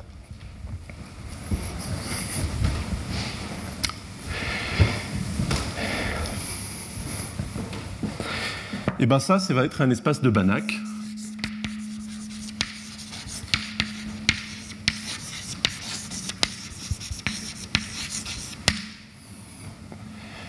Euh, muni de la norme, euh, bah, vous prenez ça et puis vous mettez à la puissance 1 sur P. D'accord Est-ce que ça sera un si P égale à 2 Oui, ça sera un Hilbert si P égale à 2. Mais en fait, ce que, ce que j'allais dire juste. euh, Donc la norme, c'est ça. Bien sûr, ça va être un Hilbert si P égale à 2, parce que si vous avez deux densités de degré 1,5, vous les multipliez, vous obtenez une densité de degré 1. Donc vous pouvez l'intégrer. Et c'est ça qui va vous donner le produit scalaire. D'accord? Bien sûr, en fait, ces espaces LP, si vous choisissez une mesure sur X, bah, vous pouvez les identifier naturellement à l'espace LP habituel par rapport à cette mesure. Ce qui est intéressant ici, c'est de pouvoir construire des espaces LP canoniques pour lesquels on n'a pas besoin de faire de choix de mesures arbitraires. D'accord? Et donc pouvoir les associer de manière, euh, de manière naturelle.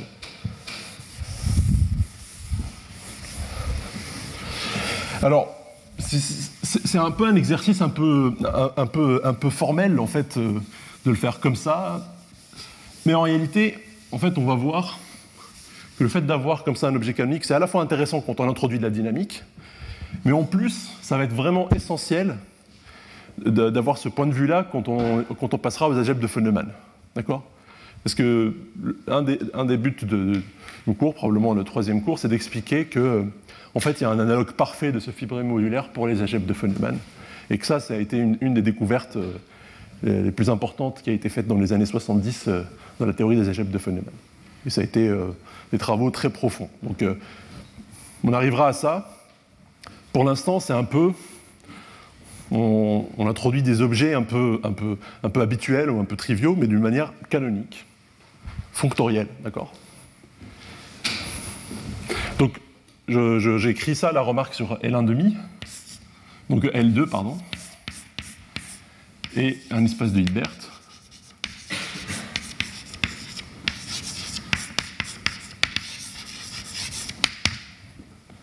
Donc le produit scalaire de deux, de deux densités de degré 1,5, bah, c'est. euh, alors il faut mettre G bar si, si G est une densité, si, G, si euh, vous regardez de densité à valeur complexe. D'accord Donc on a naturellement un produit scalaire.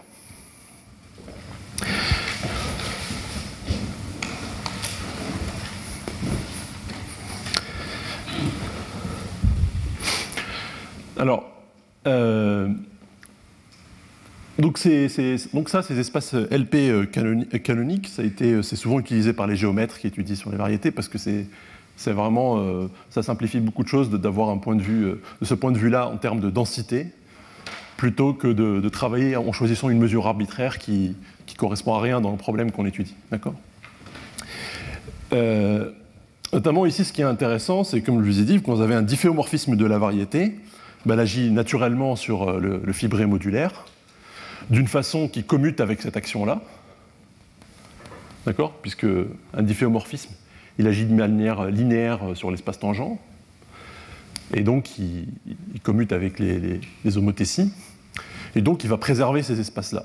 Et donc il va agir naturellement par isométrie sur ces espaces LP, et aussi sur euh, l'espace de Hilbert par un unitaire, une transformation unitaire.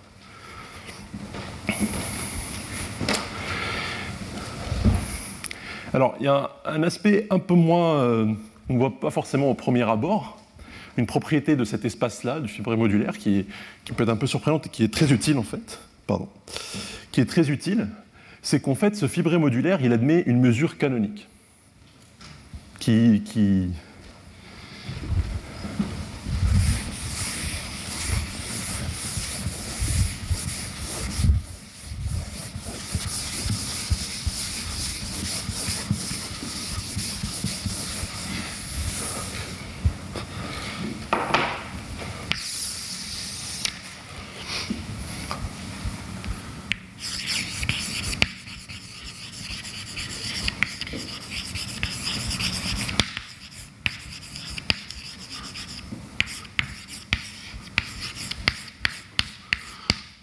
sur X, on avait une variété, mais sur laquelle on n'a pas fixé de forme euh, volume. Mais par contre, sur le fibré modulaire, on va avoir une forme, forme volume euh, canonique. Et euh, en fait, pour ceux qui connaissent un petit peu de, géométrie euh, symplectique. La construction ressemble un peu. Quand vous avez, euh, quand vous avez une variété X, vous pouvez lui associer le fibré euh, cotangent. Et on sait que sur fibré cotangent, on a une deux formes canoniques introduites dessus, qui, qui, est presque tautologique, qui vient du fait que en fait, ça c'est un fibré où au-dessus de chaque point, on, on a par définition une forme volume qui nous est donnée. Et puis à partir de ça, on, construit une forme canonique. Donc c'est un peu similaire en fait. On a une construction similaire sur, euh, sur Modix. La forme de Liouville, c'est ça, exactement. Et ben, euh, qui est définie comme euh, la, dérivée d'une informe euh, canonique. Et ben là, ça va être pareil en fait, il y aura la même chose. Donc, j'énonce comme ça sous forme de proposition. Nous laissons donner une, caractérisation qui, va être vraiment utile pour, plus tard, mais ensuite je vais donner la construction canonique, c'est il existe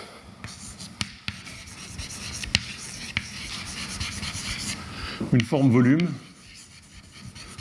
sur mode X canonique. Notée tau tel que, caractérisé par la propriété suivante,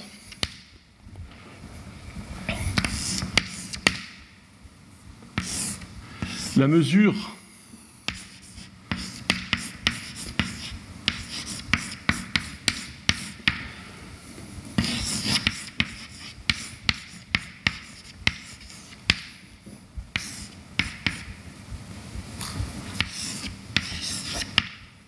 pour toute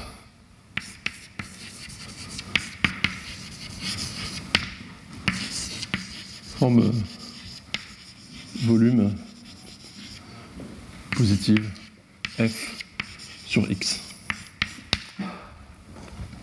Peut-être l'appeler état plutôt, pour rester comme une notation tout à l'heure.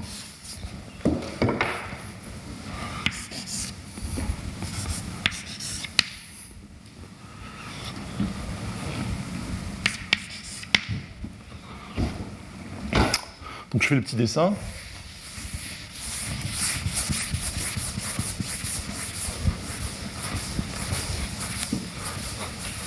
C'est une mesure en fait qui va être infinie, une forme volume qui va être infinie.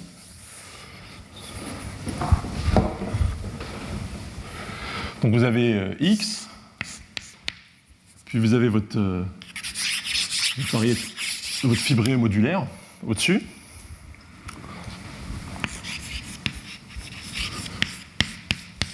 Et puis quand vous choisissez une, euh, une forme volume état, c'est un peu comme choisir une, section en fait, de ce fibré, en regardant là où ça vaut 1. Et eh ben, comment est-ce qu'on calcule taux? Ben, On dit que la, mesure de la, partie jaune ici sur le dessin, eh ben, c'est exactement ben, le volume total de état.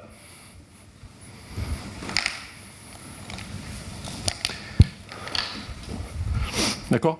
Donc ça, c'est la, caractérisation, vraiment là on utilise, enfin c'est, quelque part c'est, juste une, euh, en termes, juste en termes de mesure, parce que c'est la partie qui va se généraliser. La partie différentielle, la construction en termes de géométrie différentielle, évidemment, celle-là, elle ne va pas se généraliser euh, dans d'autres contextes. On pas, on n'est pas sur des variétés. Mais donc, comment on a construit? Alors, c'est C'est pas un exercice de, gymnastique, mais je vais quand même le, le faire.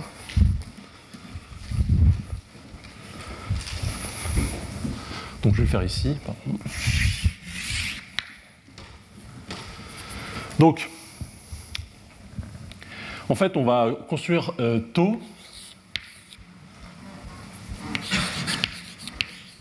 Donc ici, x il est de dimension n.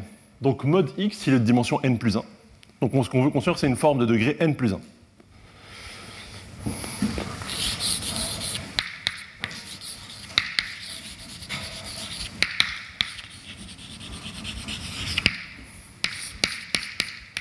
Donc je vais définir tau comme la dérivée, euh, la dérivée extérieure d'une autre forme que je vais appeler, euh, je sais pas, bêta. où bêta est une n-forme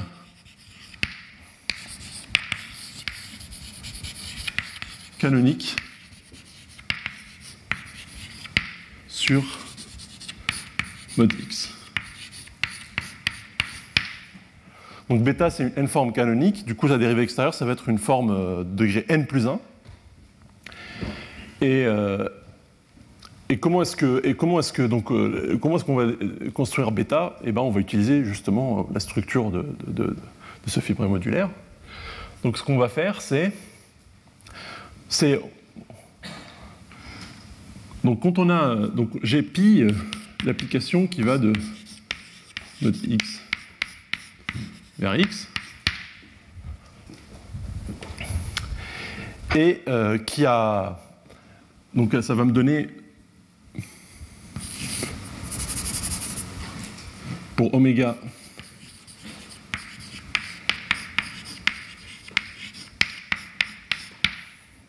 ça ça va me donner une application je prends la différentielle ça me donne une application de l'espace tangent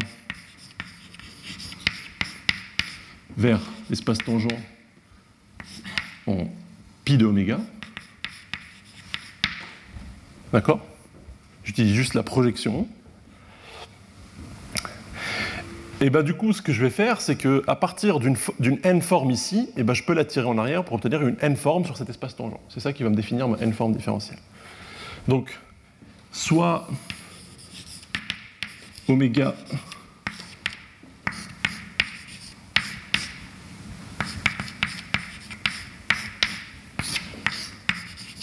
tel que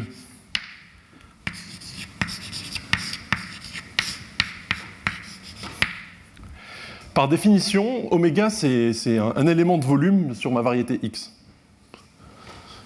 Bah, du coup, je peux définir une forme volume euh, dessus en disant que ça, ça doit être de volume 1. D'accord? Donc ça, ça me donne une, euh, n-forme sur cet espace. Et maintenant, avec avec ça, puisque j'ai une application linéaire ici, eh ben, je peux la tirer en arrière. En la tirant en arrière,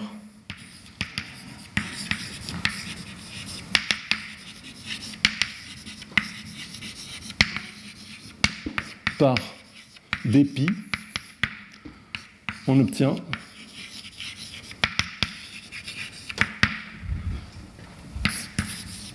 bêta de oméga qui est, va être une n-forme sur l'espace tangent.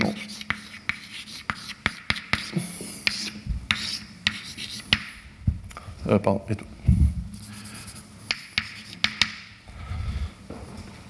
Bon, il faut. Il y a plein de notations, mais en réalité, c'est vraiment. Euh, c'est un, un petit peu tautologique, en fait. Par définition, ce fibre modulaire nous dit comment mesurer le volume, puisqu'il nous donne des éléments de volume, en, en tout cas sur l'espace en bas. Donc ça nous dit comment, euh, comment définir une n-forme. Et donc on peut... Euh,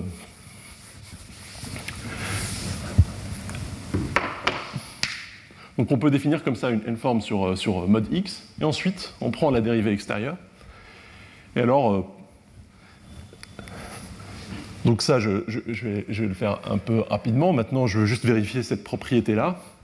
Donc ça, ça va être juste le théorème de, Stokes. Donc soit h lambda. Donc je me fixe maintenant une forme volume état. Euh,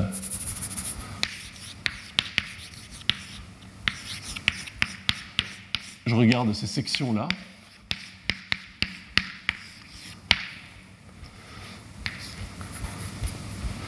D'accord Donc là, je prends des sections, donc c'est des, sous-variétés des dimensions n. Et donc l'intégrale de, de, bêta sur ces sous-variétés de dimension n, en fait, si vous écrivez ce que ça veut dire, vous obtenez directement que ça va être, c'est exactement comme euh, euh, intégrer en fait état multiplié par ce paramètre lambda moins 1. D'accord? Donc ça, c'est un petit calcul à vérifier. Mais c'est vraiment euh, en fait tautologique à partir de ces, définitions. pi va vous identifier h lambda à x de telle sorte qu'elle va vous identifier bêta à euh, eta. Et maintenant, bah, du coup, quand on intègre maintenant taux sur euh, un morceau comme ça,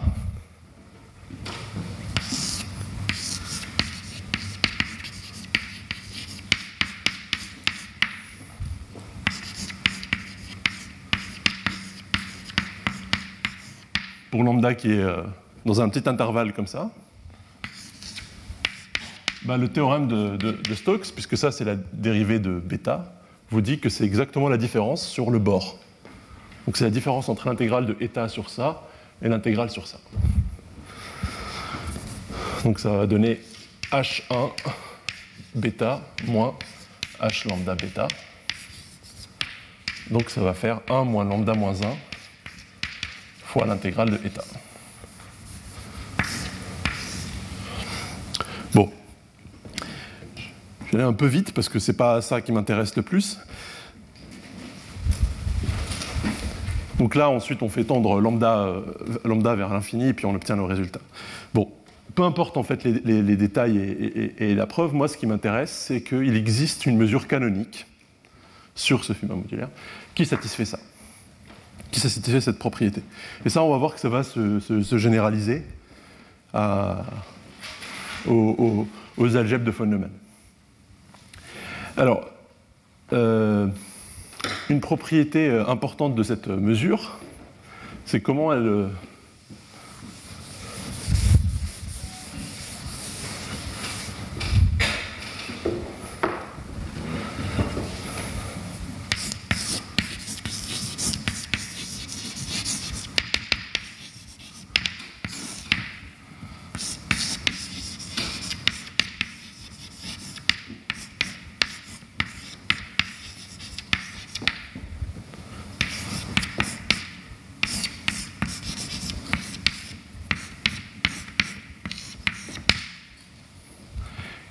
Qui se passe quand on applique cette action euh, de R étoile plus sur les fibres en dilatant les volumes Eh bien, en fait, on va simplement dilater euh, la mesure taux.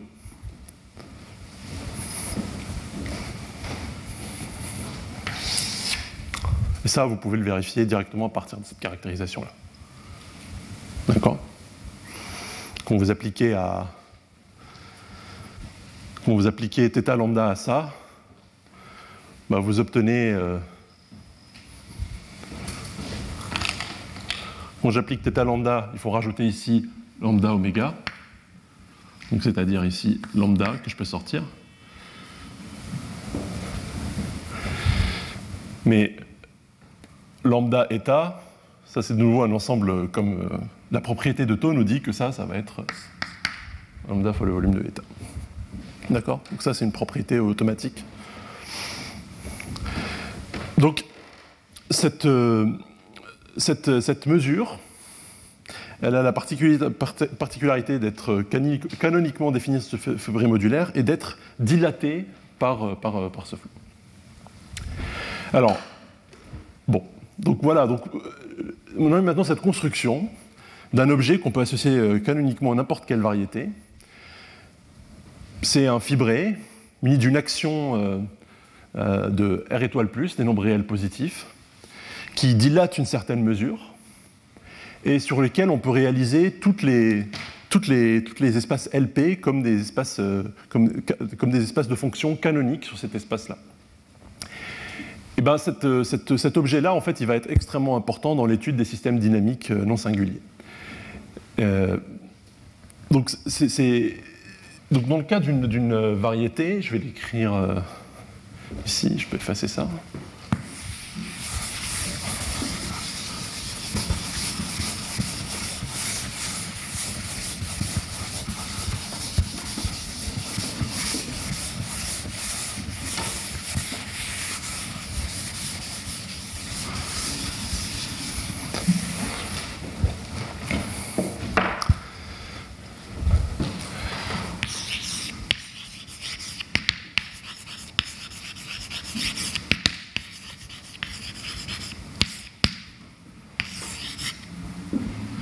J'ai un sous-groupe qui agit, un, groupe qui agit par difféomorphisme sur X.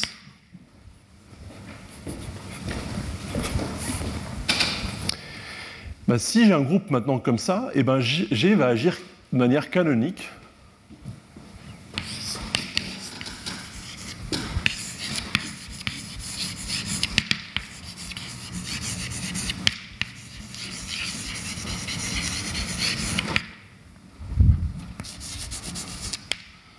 Euh,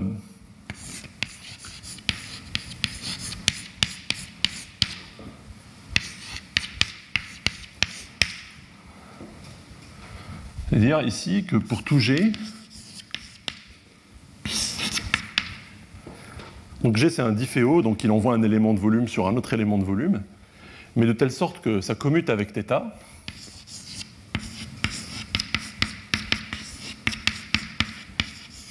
Et que ça préserve la mesure taux, puisqu'elle est définie de manière complètement canonique.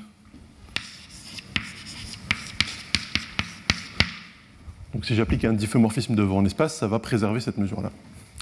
Alors ça, c'est extrêmement intéressant. Pourquoi? Parce que on est parti d'un système dynamique sur lequel il n'y a pas forcément de mesure invariante. En général, il ne va pas en avoir. Et on a construit à partir de ça un nouveau système dynamique, G qui agit sur cet espace-là menu de cette mesure taux, mais qui est maintenant une mesure invariante.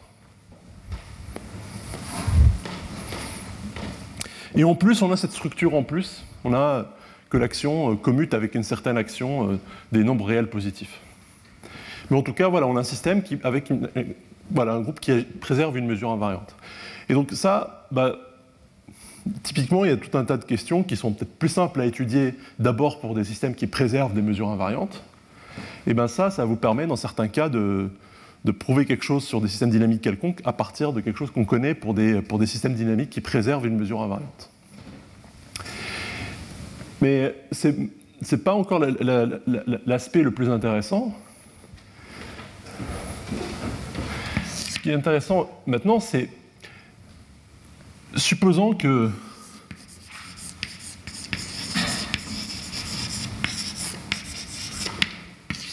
que G sur X est ergodique.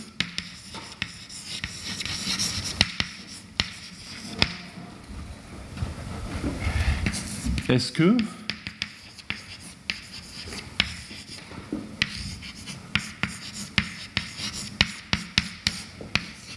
est aussi ergodique?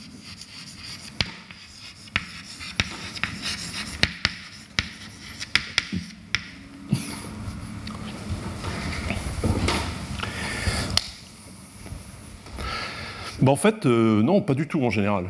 Et ça, on, le voit très facilement.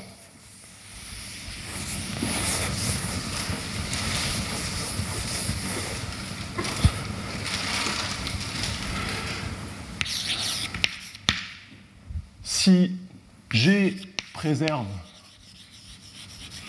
une mesure mu sur x, alors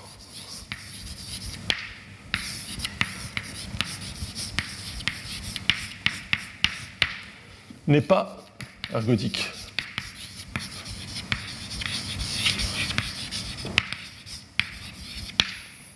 Ça ne va pas du tout être ergodique. Pourquoi? Parce qu'en fait, vous prenez x, vous prenez votre mesure euh, mu et vous pouvez prendre une tranche. Donc ici, c'est mu de oméga égale lambda. Et ici, par exemple, mu de oméga égale 1. Bah, puisque la mesure mu est invariante, cette tranche-là qui est d'une, dont on sait calculer la mesure, ben en fait, elle va être invariante par le groupe G, puisqu'il préserve la mesure mu. Donc vous avez plein d'ensembles mesurables invariants de mesures non triviales. Donc quand vous avez une mesure invariante sur x, l'action ne peut pas être ergodique. Et ça, que la mesure mu soit finie ou, euh, sigma finie, en fait, hein, peu importe. Donc, euh, bah, ça, c'est un outil, en fait, euh, un outil puissant pour montrer qu'un système n'admet pas de mesure invariante. Et, en particulier, donc, en général, c'est assez facile de montrer qu'un système n'admet pas de mesure de probabilité invariante, qu'on a plein d'outils euh, analytiques. Mais par contre, pour montrer qu'il n'y a pas de mesure sigma finie invariante, ça c'est beaucoup plus compliqué. Une façon de le montrer, c'est de montrer que ce système-là, il est ergodique. Si n'est pas ergodique, est ergodique, pardon,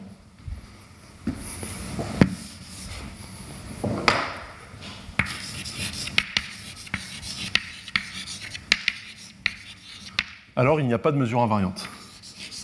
Alors G n'admet pas de mesure invariante.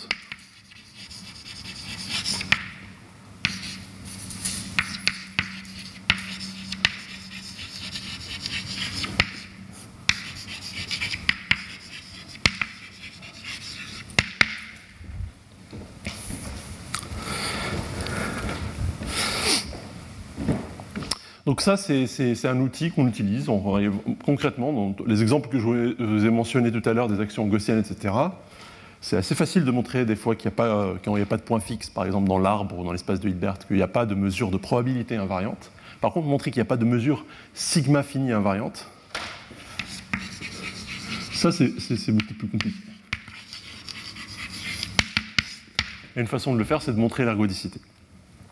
Alors en général, euh, c'est pas le seul euh, cas de figure. En fait, euh, cette action-là, elle peut être. euh, G, il peut agir de manière ergodique. Ça, c'est vraiment le, cas extrême. Qu'est-ce que ça veut dire en quelque sorte? Ça veut dire que si vous avez votre espace X, vous avez un élément de volume ici, vous avez un, autre au-dessus d'un autre point Y.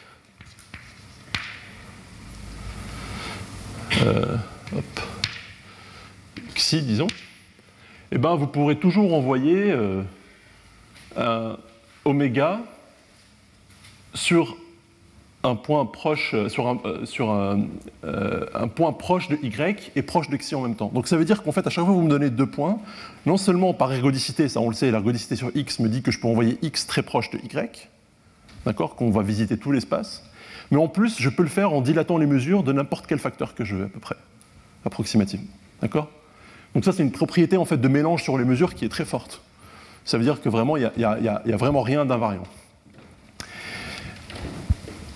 Mais en fait, il peut y avoir des cas intermédiaires. Il peut y avoir des cas où cette action, il n'y a, pas forcément de mesure invariante, mais l'action n'est pas forcément ergodique non plus. Donc un exemple euh, intéressant, c'est euh, euh, ces actions-là qu'on a vues sur les arbres tout à l'heure.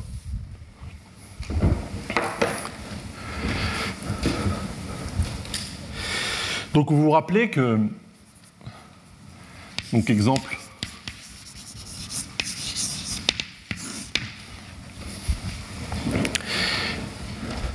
donc G qui agit sur un arbre T. Alors là, on... En fait, je devrais plutôt le retarder cet exemple-là, parce que là, pour l'instant, on est toujours dans le cadre des variétés. Mais là, je vais expliquer justement qu'on va qu'on peut, qu'on peut aller au-delà des, du cas des variétés. Et en fait, on va terminer sur ça. Donc oui. Euh, bon, maintenant, ça, cette construction, c'est... Je, je vais donner un exemple quand même de ça d'abord. Toujours dans le cas des variétés. Je donne un exemple.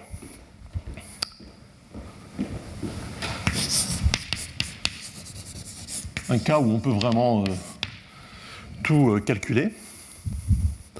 Donc vous prenez la sphère de dimension 1, donc soit n plus grand que 2,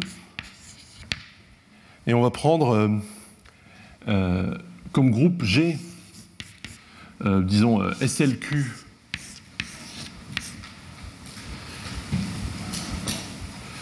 SLN de Q, et on va le faire agir sur la sphère de dimension n-1.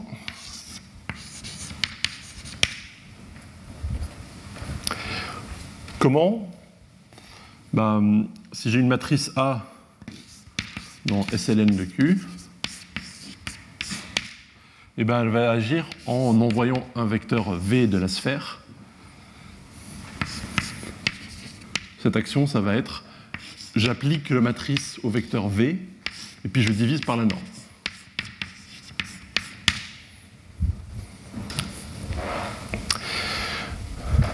Donc, donc ça, c'est le groupe des, matrices de déterminant 1 qui agit sur, sur cette sphère.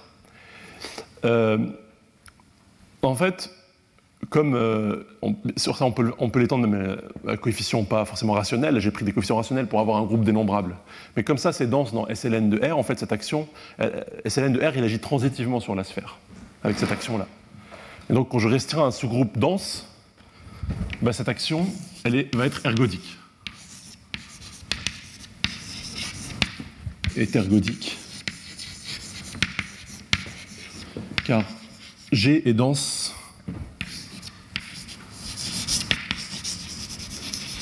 dans SLNR.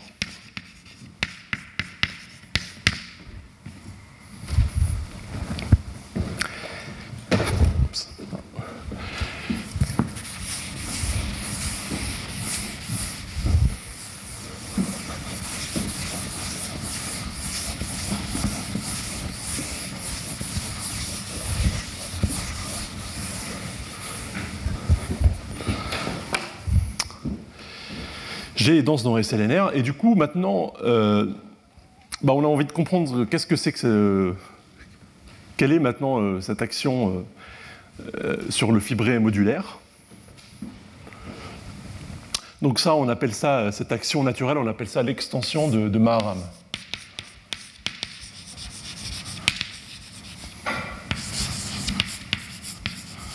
Le contexte général de la théorie ergodique, on appelle ça l'extension de Maharam. Donc, on étend une action, une action à un espace un peu plus gros. Et ben ici, on peut le décrire en fait explicitement. Quel est cet espace-là Bon,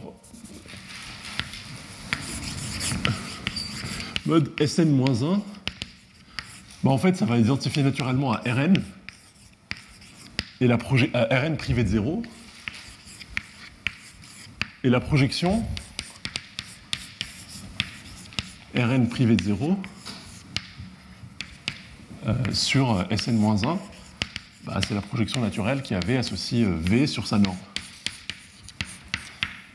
Donc là, le fibré, il est, on a une façon naturelle de l'écrire. Et ici, la mesure tau, elle va être donnée par la mesure de, de Lebesgue. Et la mesure de Lebesgue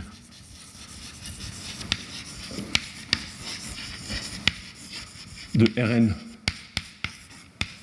restreinte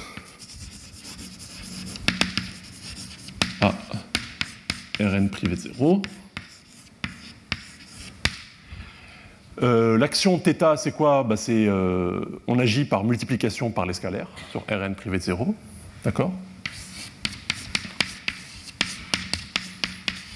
Effectivement, ça dilate la mesure de Lebesgue. Et maintenant, l'aspect le plus intéressant, c'est quand on prend ce modèle-là, eh ben, quelle est l'action de G? Quelle est l'extension de Maharam?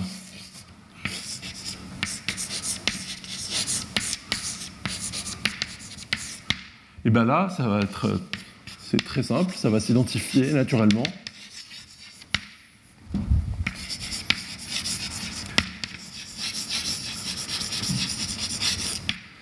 à l'action naturelle de G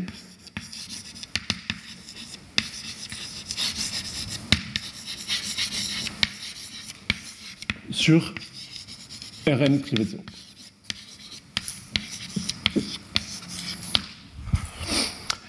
Donc effectivement ici, donc là, c'est vraiment, là, ça utilise vraiment le fait que euh, on prend le groupe SLN, parce que SLN préserve la mesure de Lebesgue. Sn préserve la mesure de Lebesgue, donc là ici en fait, G va bien agir sur cet espace-là, en commutant avec cette action-là, en préservant la mesure de Lebesgue, et effectivement en étendant l'action sur Sn-1. Euh, donc vraiment en passant au quotient, on retombe sur l'action dans laquelle on est parti de départ. D'accord? Et en fait, c'est, c'est, c'est- on peut montrer que ça s'identifie naturellement à ce qu'on a construit avant. D'accord? Bon, bah maintenant, qu'est-ce qu'on observe? Ben, Encore une fois, avec le même argument, l'action de G sur Rn privé de 0, elle est bien ergodique, parce que SLN de R, il agit transitivement sur euh, Rn, privé de zéro. Et donc, quand on prend un sous-groupe dense, eh ben, on obtient une action qui est ergodique.